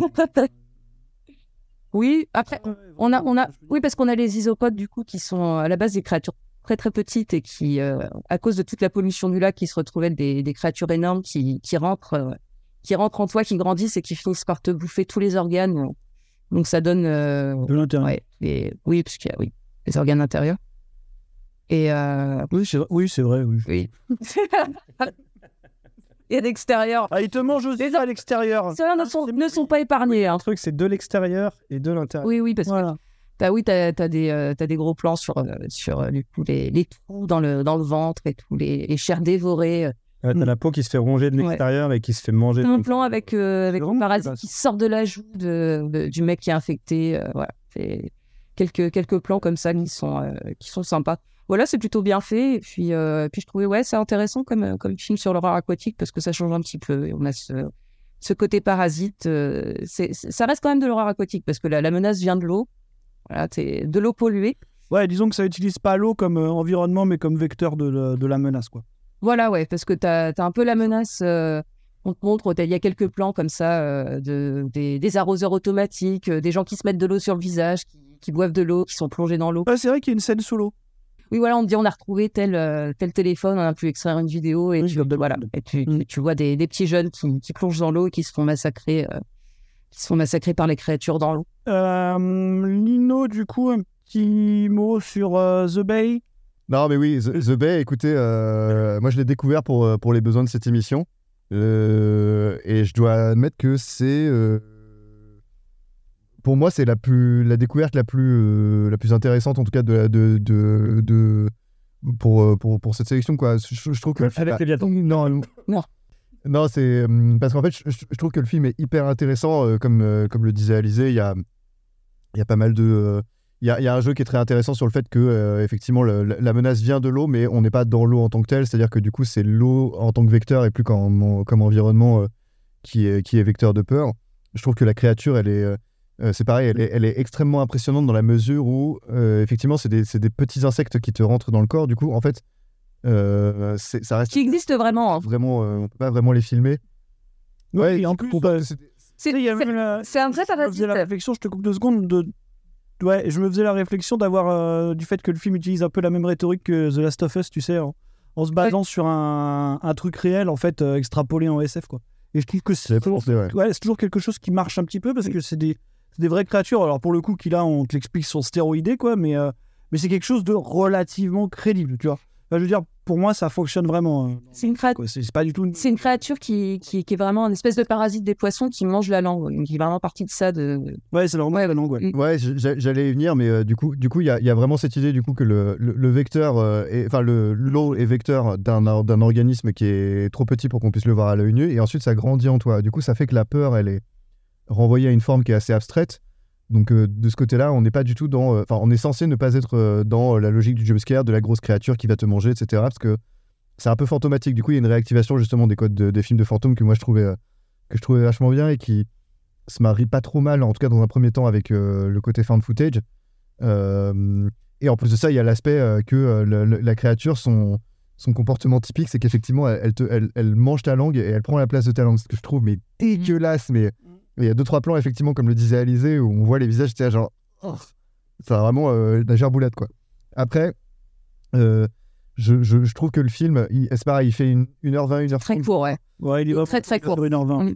Et ça, ça, ça, se, ça se sent parce que la, la fin, effectivement, le dernier, le dernier quart d'heure, 20 minutes, c'est hyper. C'est un peu rushé, ouais. Je, je trouve que le, le- je trouve que le found footage, euh, il montre euh, assez rapidement ses limites aussi. C'est-à-dire que des fois, euh, il y a des moments où tu te dis, mais d'où il y a une caméra ici? Et puis pourquoi, si c'est en found footage, euh, pourquoi, pourquoi est-ce qu'on casse la logique de réalisme du found footage avec, euh, avec ces- ces- cette, musique, euh, cette musique hyper chiante qui vient souligner du jumpscare et tout euh. Et en même temps, moi, ce que je trouve génial, c'est euh, le côté euh, dévastation à l'échelle d'une ville, pris de différents points de vue, comme le disait Alizé aussi. C'est-à-dire euh, on a effectivement la journaliste qui sert de point d'ancrage principal, mais on a aussi quelques habitants, la police, le maire, etc. Et donc on a une diversité de points de vue comme ça. Et donc vraiment, moi, pour le, pour le dire en un mot, trouve que le concept est génial. Euh, je trouve que le film est hyper intéressant, mais qu'il échoue beaucoup à, euh, à traduire euh, efficacement son, son concept. Par contre, c'est quand vous voulez pour un remake en série.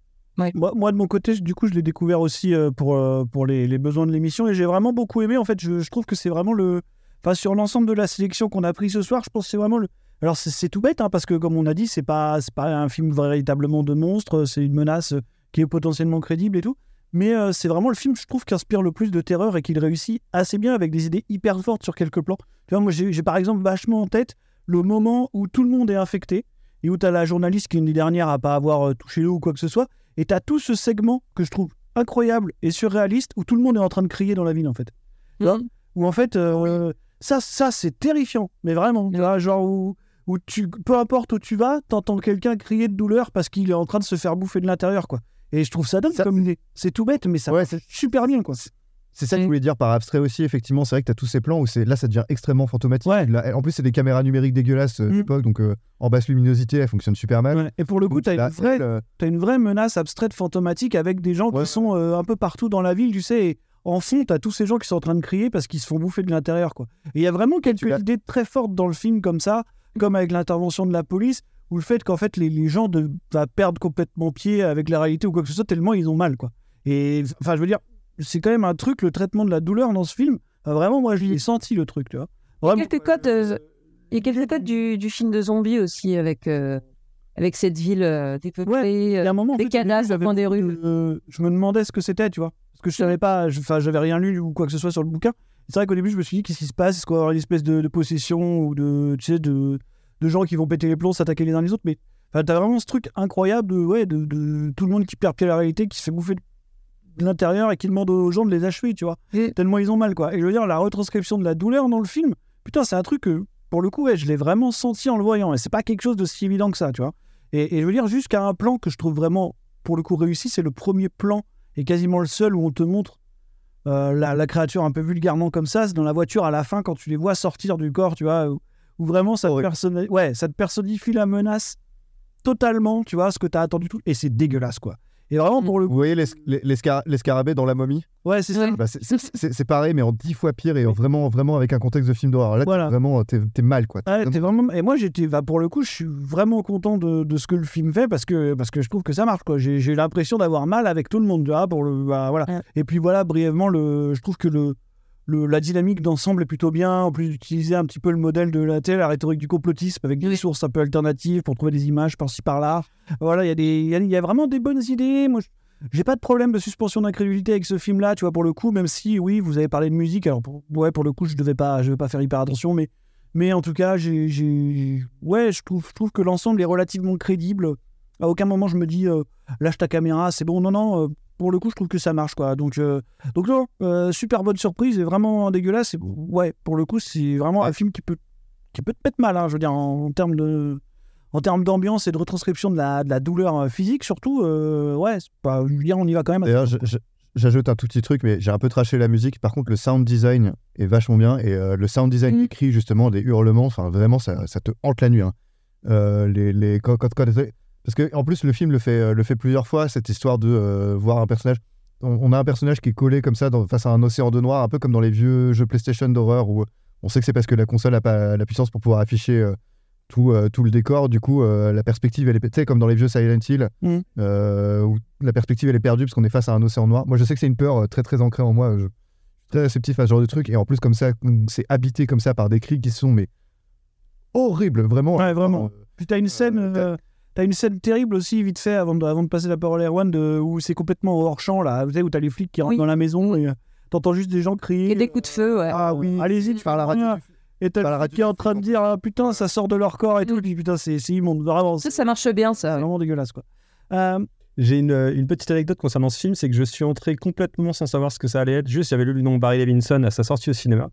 J'étais rentré dans la, dans la pièce, dans la salle, et là, je vois le film en fin de footage. Je fais non, non, non, non. Pas de film fin de footage, il n'y aura aucune raison pour laquelle ils portent leur caméra. Et donc, je suis sorti. Et donc, bon, là, j'ai donné une deuxième chance. Mon nouvel film sur YouTube.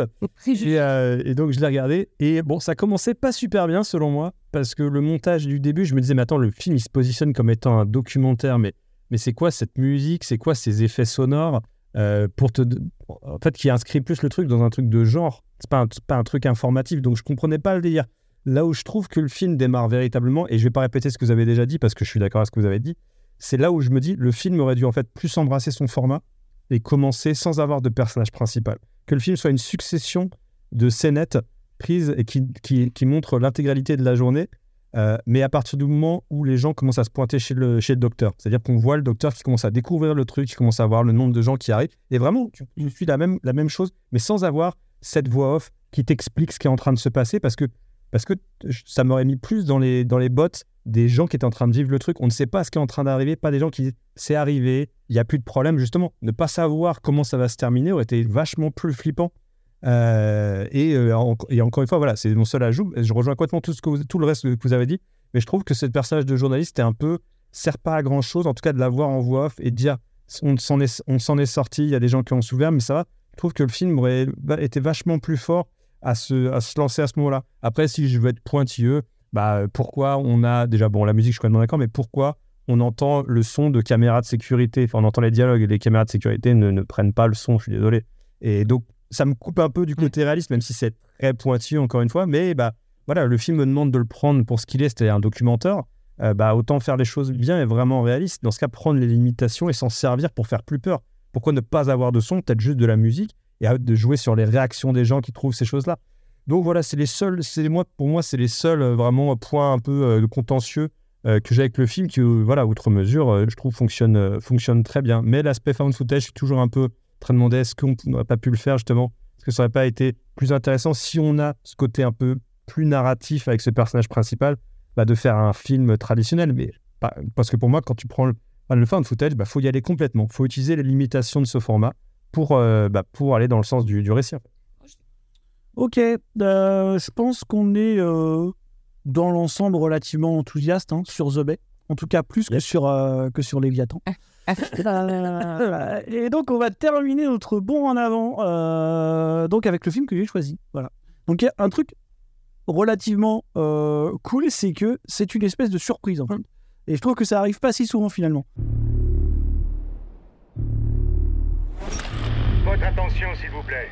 Vous êtes à 8000 km de la côte et vous descendez à 11 000 mètres jusqu'au plancher océanique.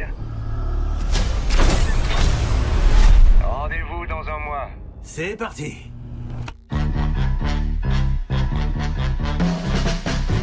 Allez, on y va, ça va le faire.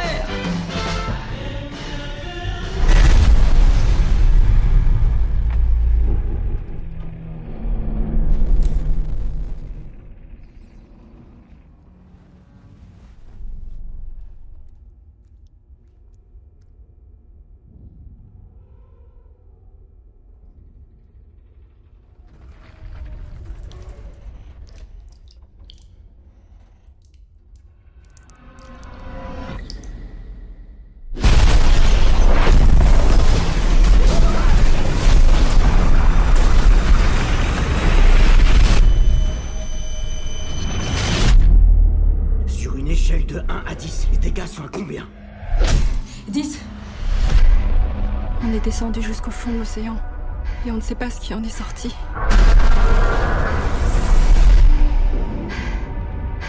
Il faut aller à la station. Mais comment tu veux qu'on y aille? À pied. On est limite en oxygène et on va se balader au fond de l'océan. On sait pas ce qu'on va trouver. Pire idée du siècle. Euh, parce qu'on va parler d'Underwater, donc qui est sorti en 2020 et qui est réalisé par William Eubank pour 80 millions de dollars, promo comprise. C'est important. C'est pas un film qui coûte si cher que ça. Avec Kristen Stewart, Vincent Cassel ou Jessica Henwick. Donc Underwater, c'est l'histoire des occupants d'une station sous-marine installée au fond de la fameuse fosse des Mariannes. hein, vous savez, qui est cette excuse à euh, 9 films d'horreur aquatique sur 10. Donc, qui devront dealer à la fois euh, avec des phénomènes sismiques et des créatures étranges. Je vais être très bref sur le film, je vais vous laisser en parler plus que moi et, et aussi parce qu'il faut qu'on accélère. Mais euh, je suis, euh, j'ai été très très surpris en fait quand j'ai découvert le film dont je n'attendais absolument rien, j'avais rien suivi, ni de promo et, ni de promo ni quoi que ce soit. Et en fait, je, je- suis allé de, de- surprise en surprise en fait pour le coup. C'est-à-dire que quand on parlait de, de rip-off, de films de créatures dans un environnement un petit peu clos, bah je crois tout bêtement que c'est un des trucs les plus réussis que j'ai vu depuis. euh, ouais, de, de- depuis hyper longtemps, avec le. Enfin, il y a une espèce de design hybride, surtout, euh, des créatures qui me convainquent beaucoup dans ce film. Et alors, euh, je sais pas si je dois spoiler ou pas, mais la surprise finale en plus, qui est vraiment le truc qui m'a un peu, euh, un peu laissé sur le, sur le carreau avec cette espèce de. ouais, de, bah, de, de surprise finale, de, de créatures un peu, euh, un peu supérieures. Quoi. En fait, c'est une espèce de, une espèce d'ambiance un peu euh, horreur cosmique euh, adaptée à le, euh, à l'horreur aquatique euh, qui se s'immisce un petit peu là-dedans pendant l'ensemble du film. Et finalement, j'ai trouvé que c'était un mash-up euh, qui est pas si courant et qui est relativement brillant. Voilà. Et sinon, euh, ça stan euh, Kristen Stewart, euh, qui est une actrice que j'apprécie euh, en général énormément. Donc, rien que ça. Disons que si vous aimez, si vous aimez les auteurs de fantastique horreur américain du début du XXe siècle, Voilà. wink, wink, wink, dont le nom commence par Howard et se termine par Phillips. Et, et- et qui, et qui aime bosser sur l'amour, n'est-ce pas? C'est ça. voilà. Il est possible que, euh, bon, Il est possible que le design de certaines créatures euh, vous rappelle des choses. Voilà. D'autant plus que, bon, alors après, c'est un film, euh, juste, juste pour, remettre dans le contexte sa dimension technique que je trouve extrêmement réussi parce que William Eubank, hein, de, de base, c'est c'est un réalisateur qui a une carrière assez atypique et c'est un type à la base qui travaille chez Panavision, en fait. C'est littéralement un designer et un concepteur de caméra, en fait. C'est un mec qui a éprouvé totalement le, le on va dire, l'ambition technologique du, du médium avant de faire des films, quoi.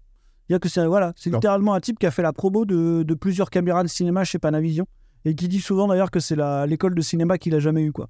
C'est-à-dire qu'il a vraiment travaillé. euh, je crois qu'il a bossé pas mal en tant que réal de seconde équipe euh, sur, euh, sur vraiment beaucoup de choses, quoi. Et, et, et en fait, bah, c'est un film qui est extrêmement réussi techniquement. Et, et ce qui est vraiment important avec le cursus du réal, c'est que c'est littéralement un type qui sait filmer son budget comme je l'ai rarement vu, quoi. Parce que là, on parle d'un film à 80 millions promo comprises. Euh, L'autre estimation, c'est que ça vaudrait 50 millions en prod. Enfin, je sais pas si vous vous rendez compte de ce qu'il est capable de faire. C'est impressionnant. C'est assez dingue, quoi. Autant dans le design. j'ai vu, personnellement, j'ai vu The Meg. Oui, ouais, ouais. non, mais voilà. Un film à, 100 un film à 130 un film à 130 millions et vous voyez. Je veux dire, là, on n'est même pas, dans, on même pas dans de l'économie de moyens ou pas. Enfin, je veux dire, on est dans du pur, euh, dans, dans du pur. Enfin, je veux dire, savoir filmer son budget, mine de rien, c'est une qualité assez incroyable, quoi. Et pour le coup, là, je veux dire qu'on soit dans la gestion de l'espace à l'intérieur de la station. En plus, il a vraiment une personnalité parce qu'il débule beaucoup. Enfin, il y a vraiment des bulles, vous l'avez. Euh, et- voilà, enfin, il y a vraiment beaucoup de choses comme ça qui sont filmées un peu à ras de terre, un peu à la Fincher, voilà, pour être vulgaire, tu vois. Mais euh, et autant là-dedans que dans le production design général. En plus, je trouve que le design des, de, l'équipement, euh, des humains de la station est vraiment a vraiment beaucoup de personnalité, mine de rien. Et puis, les créatures sont vraiment ultra réussies, quoi. Donc, euh, non, ça a été une grosse, grosse surprise. Et, euh, et voilà, je suis toujours aussi convaincu par, euh, par Underwater. Juste pour, juste pour compléter ce que disait Maravine, effectivement, parce que euh, tu, tu l'as pas tout à fait précisé en présentant le film, mais le, le film se passe dans un futur proche, euh, dans une station minière, dans une station minière sous-marine. Mais euh, Comme dans les Léviathan. c'est en, 2005 c'est en- c'est en 2050, je crois, ou un truc comme ça. Enfin, Ouais, c'est- mais bref, c'est euh, donc il y a euh, tout cet aspect effectivement euh, au niveau du travail sur le décor et des designs. On est sur cette espèce de futur usé ou de futur, futur un peu industriel, quoi. Et le film se permet pas mal de choses et en même temps, tout en restant dans un, dans un carcan un peu un- bien connu, on va dire, et en même temps, le- ça, ça applique ce truc-là très, très, très, très bien. Quoi. Ouais. Erwan, du coup, Underwater? Écoute, je ne l'ai pas revu pour l'occasion, mais c'est un film que j'ai vu récemment. J'ai vu, dû le voir il y a, il y a un an et euh, très agréablement surpris, effectivement. Euh, je me rappelle justement que le personnage, notamment, euh, je pense que ce qui ancre le film d'une manière particulièrement réussie, c'est la prestation de Kristen Stewart, qui, est, euh, qui est un personnage qui a, qui, qui est un personnage qui a une, tu sens qu'il y a une fêlure, qui a, une certaine fragilité. Et moi, je suis enthousiaste. Force. Et, et après, oui, euh, 'fin, je rejoins complètement Marvin sur le fait que euh, il y a, alors il y a un vrai rythme dans le, dans le film. Il y a beaucoup d'inventivité dans la, en fait, dans la façon dont les différents personnages euh, décèdent et, euh, et toujours voilà beaucoup d'enthousiasme au niveau de, de la caméra, des angles de prise de vue et, euh, et ça rend le film finalement, euh, voilà, comme tu disais, enfin moi je, je m'attendais à rien parce que c'est pas un film dont j'avais entendu beaucoup parler, dont la critique avait beaucoup parlé ni le public.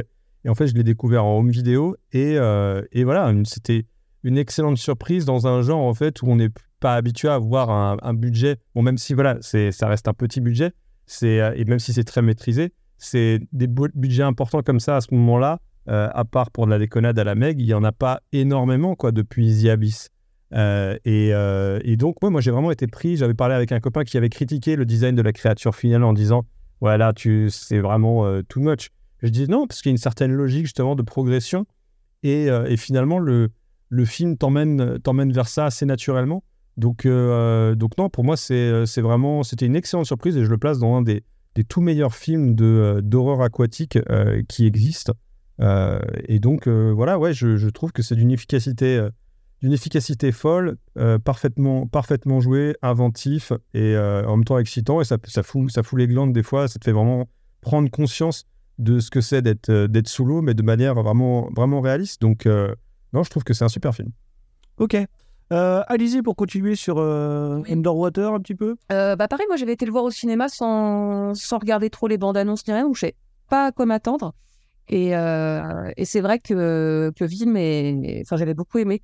Avec le début où tu es vraiment mis tout de suite, je crois que dès les premières minutes, les deux, trois premières minutes, tu es tout de suite mis. Ça démarre, ça démarre. direct. le- la, la station euh, Voilà, oui, c'est ça, il y a un volontaire. La, la station subit des avaries. le- te- voilà, la, la quasi-totalité des, des gens qui travaillent meurent et on suit après ce petit groupe de personnes qui récupèrent au fur et à mesure dans les décombres et qui, euh, qui progressent après euh, dans la station.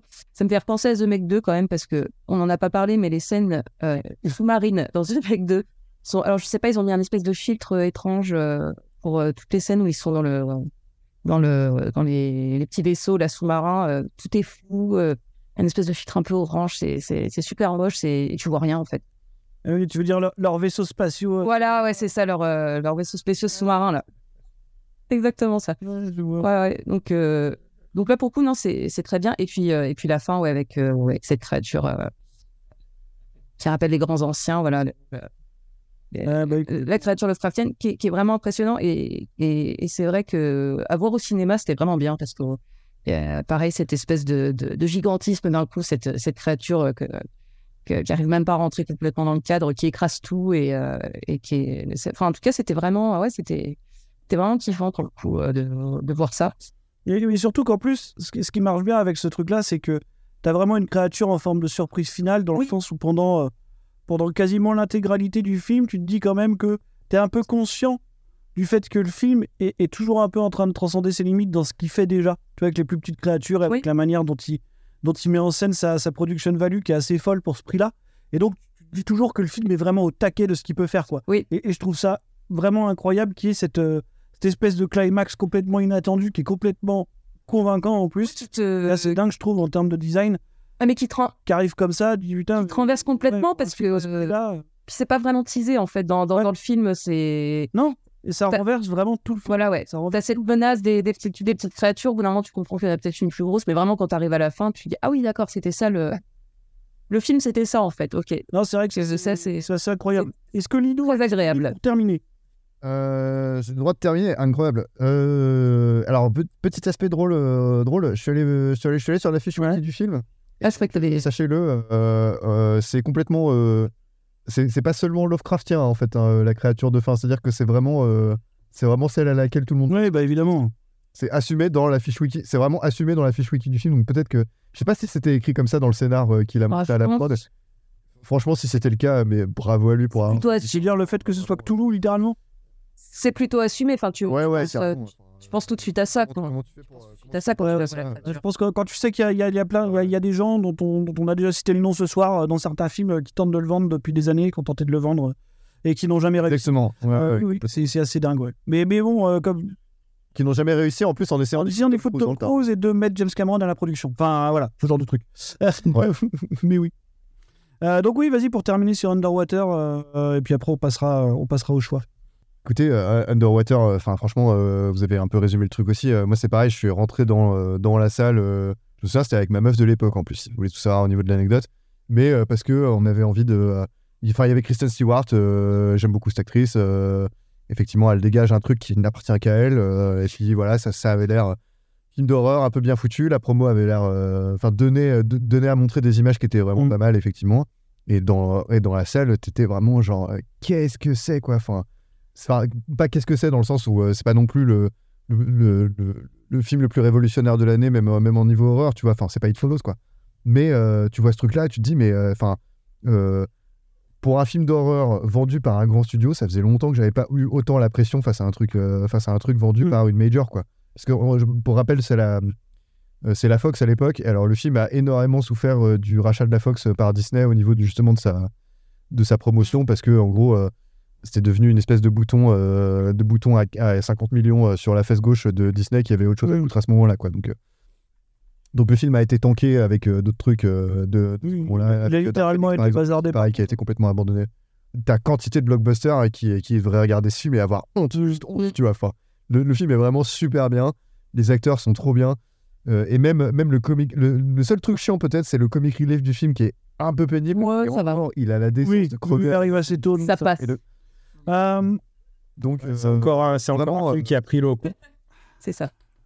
C'est ça, ouais. Alors là, donc, euh, donc, Bref, Underwater, trop bien. Kristen Stewart, trop bien. Voilà, génial.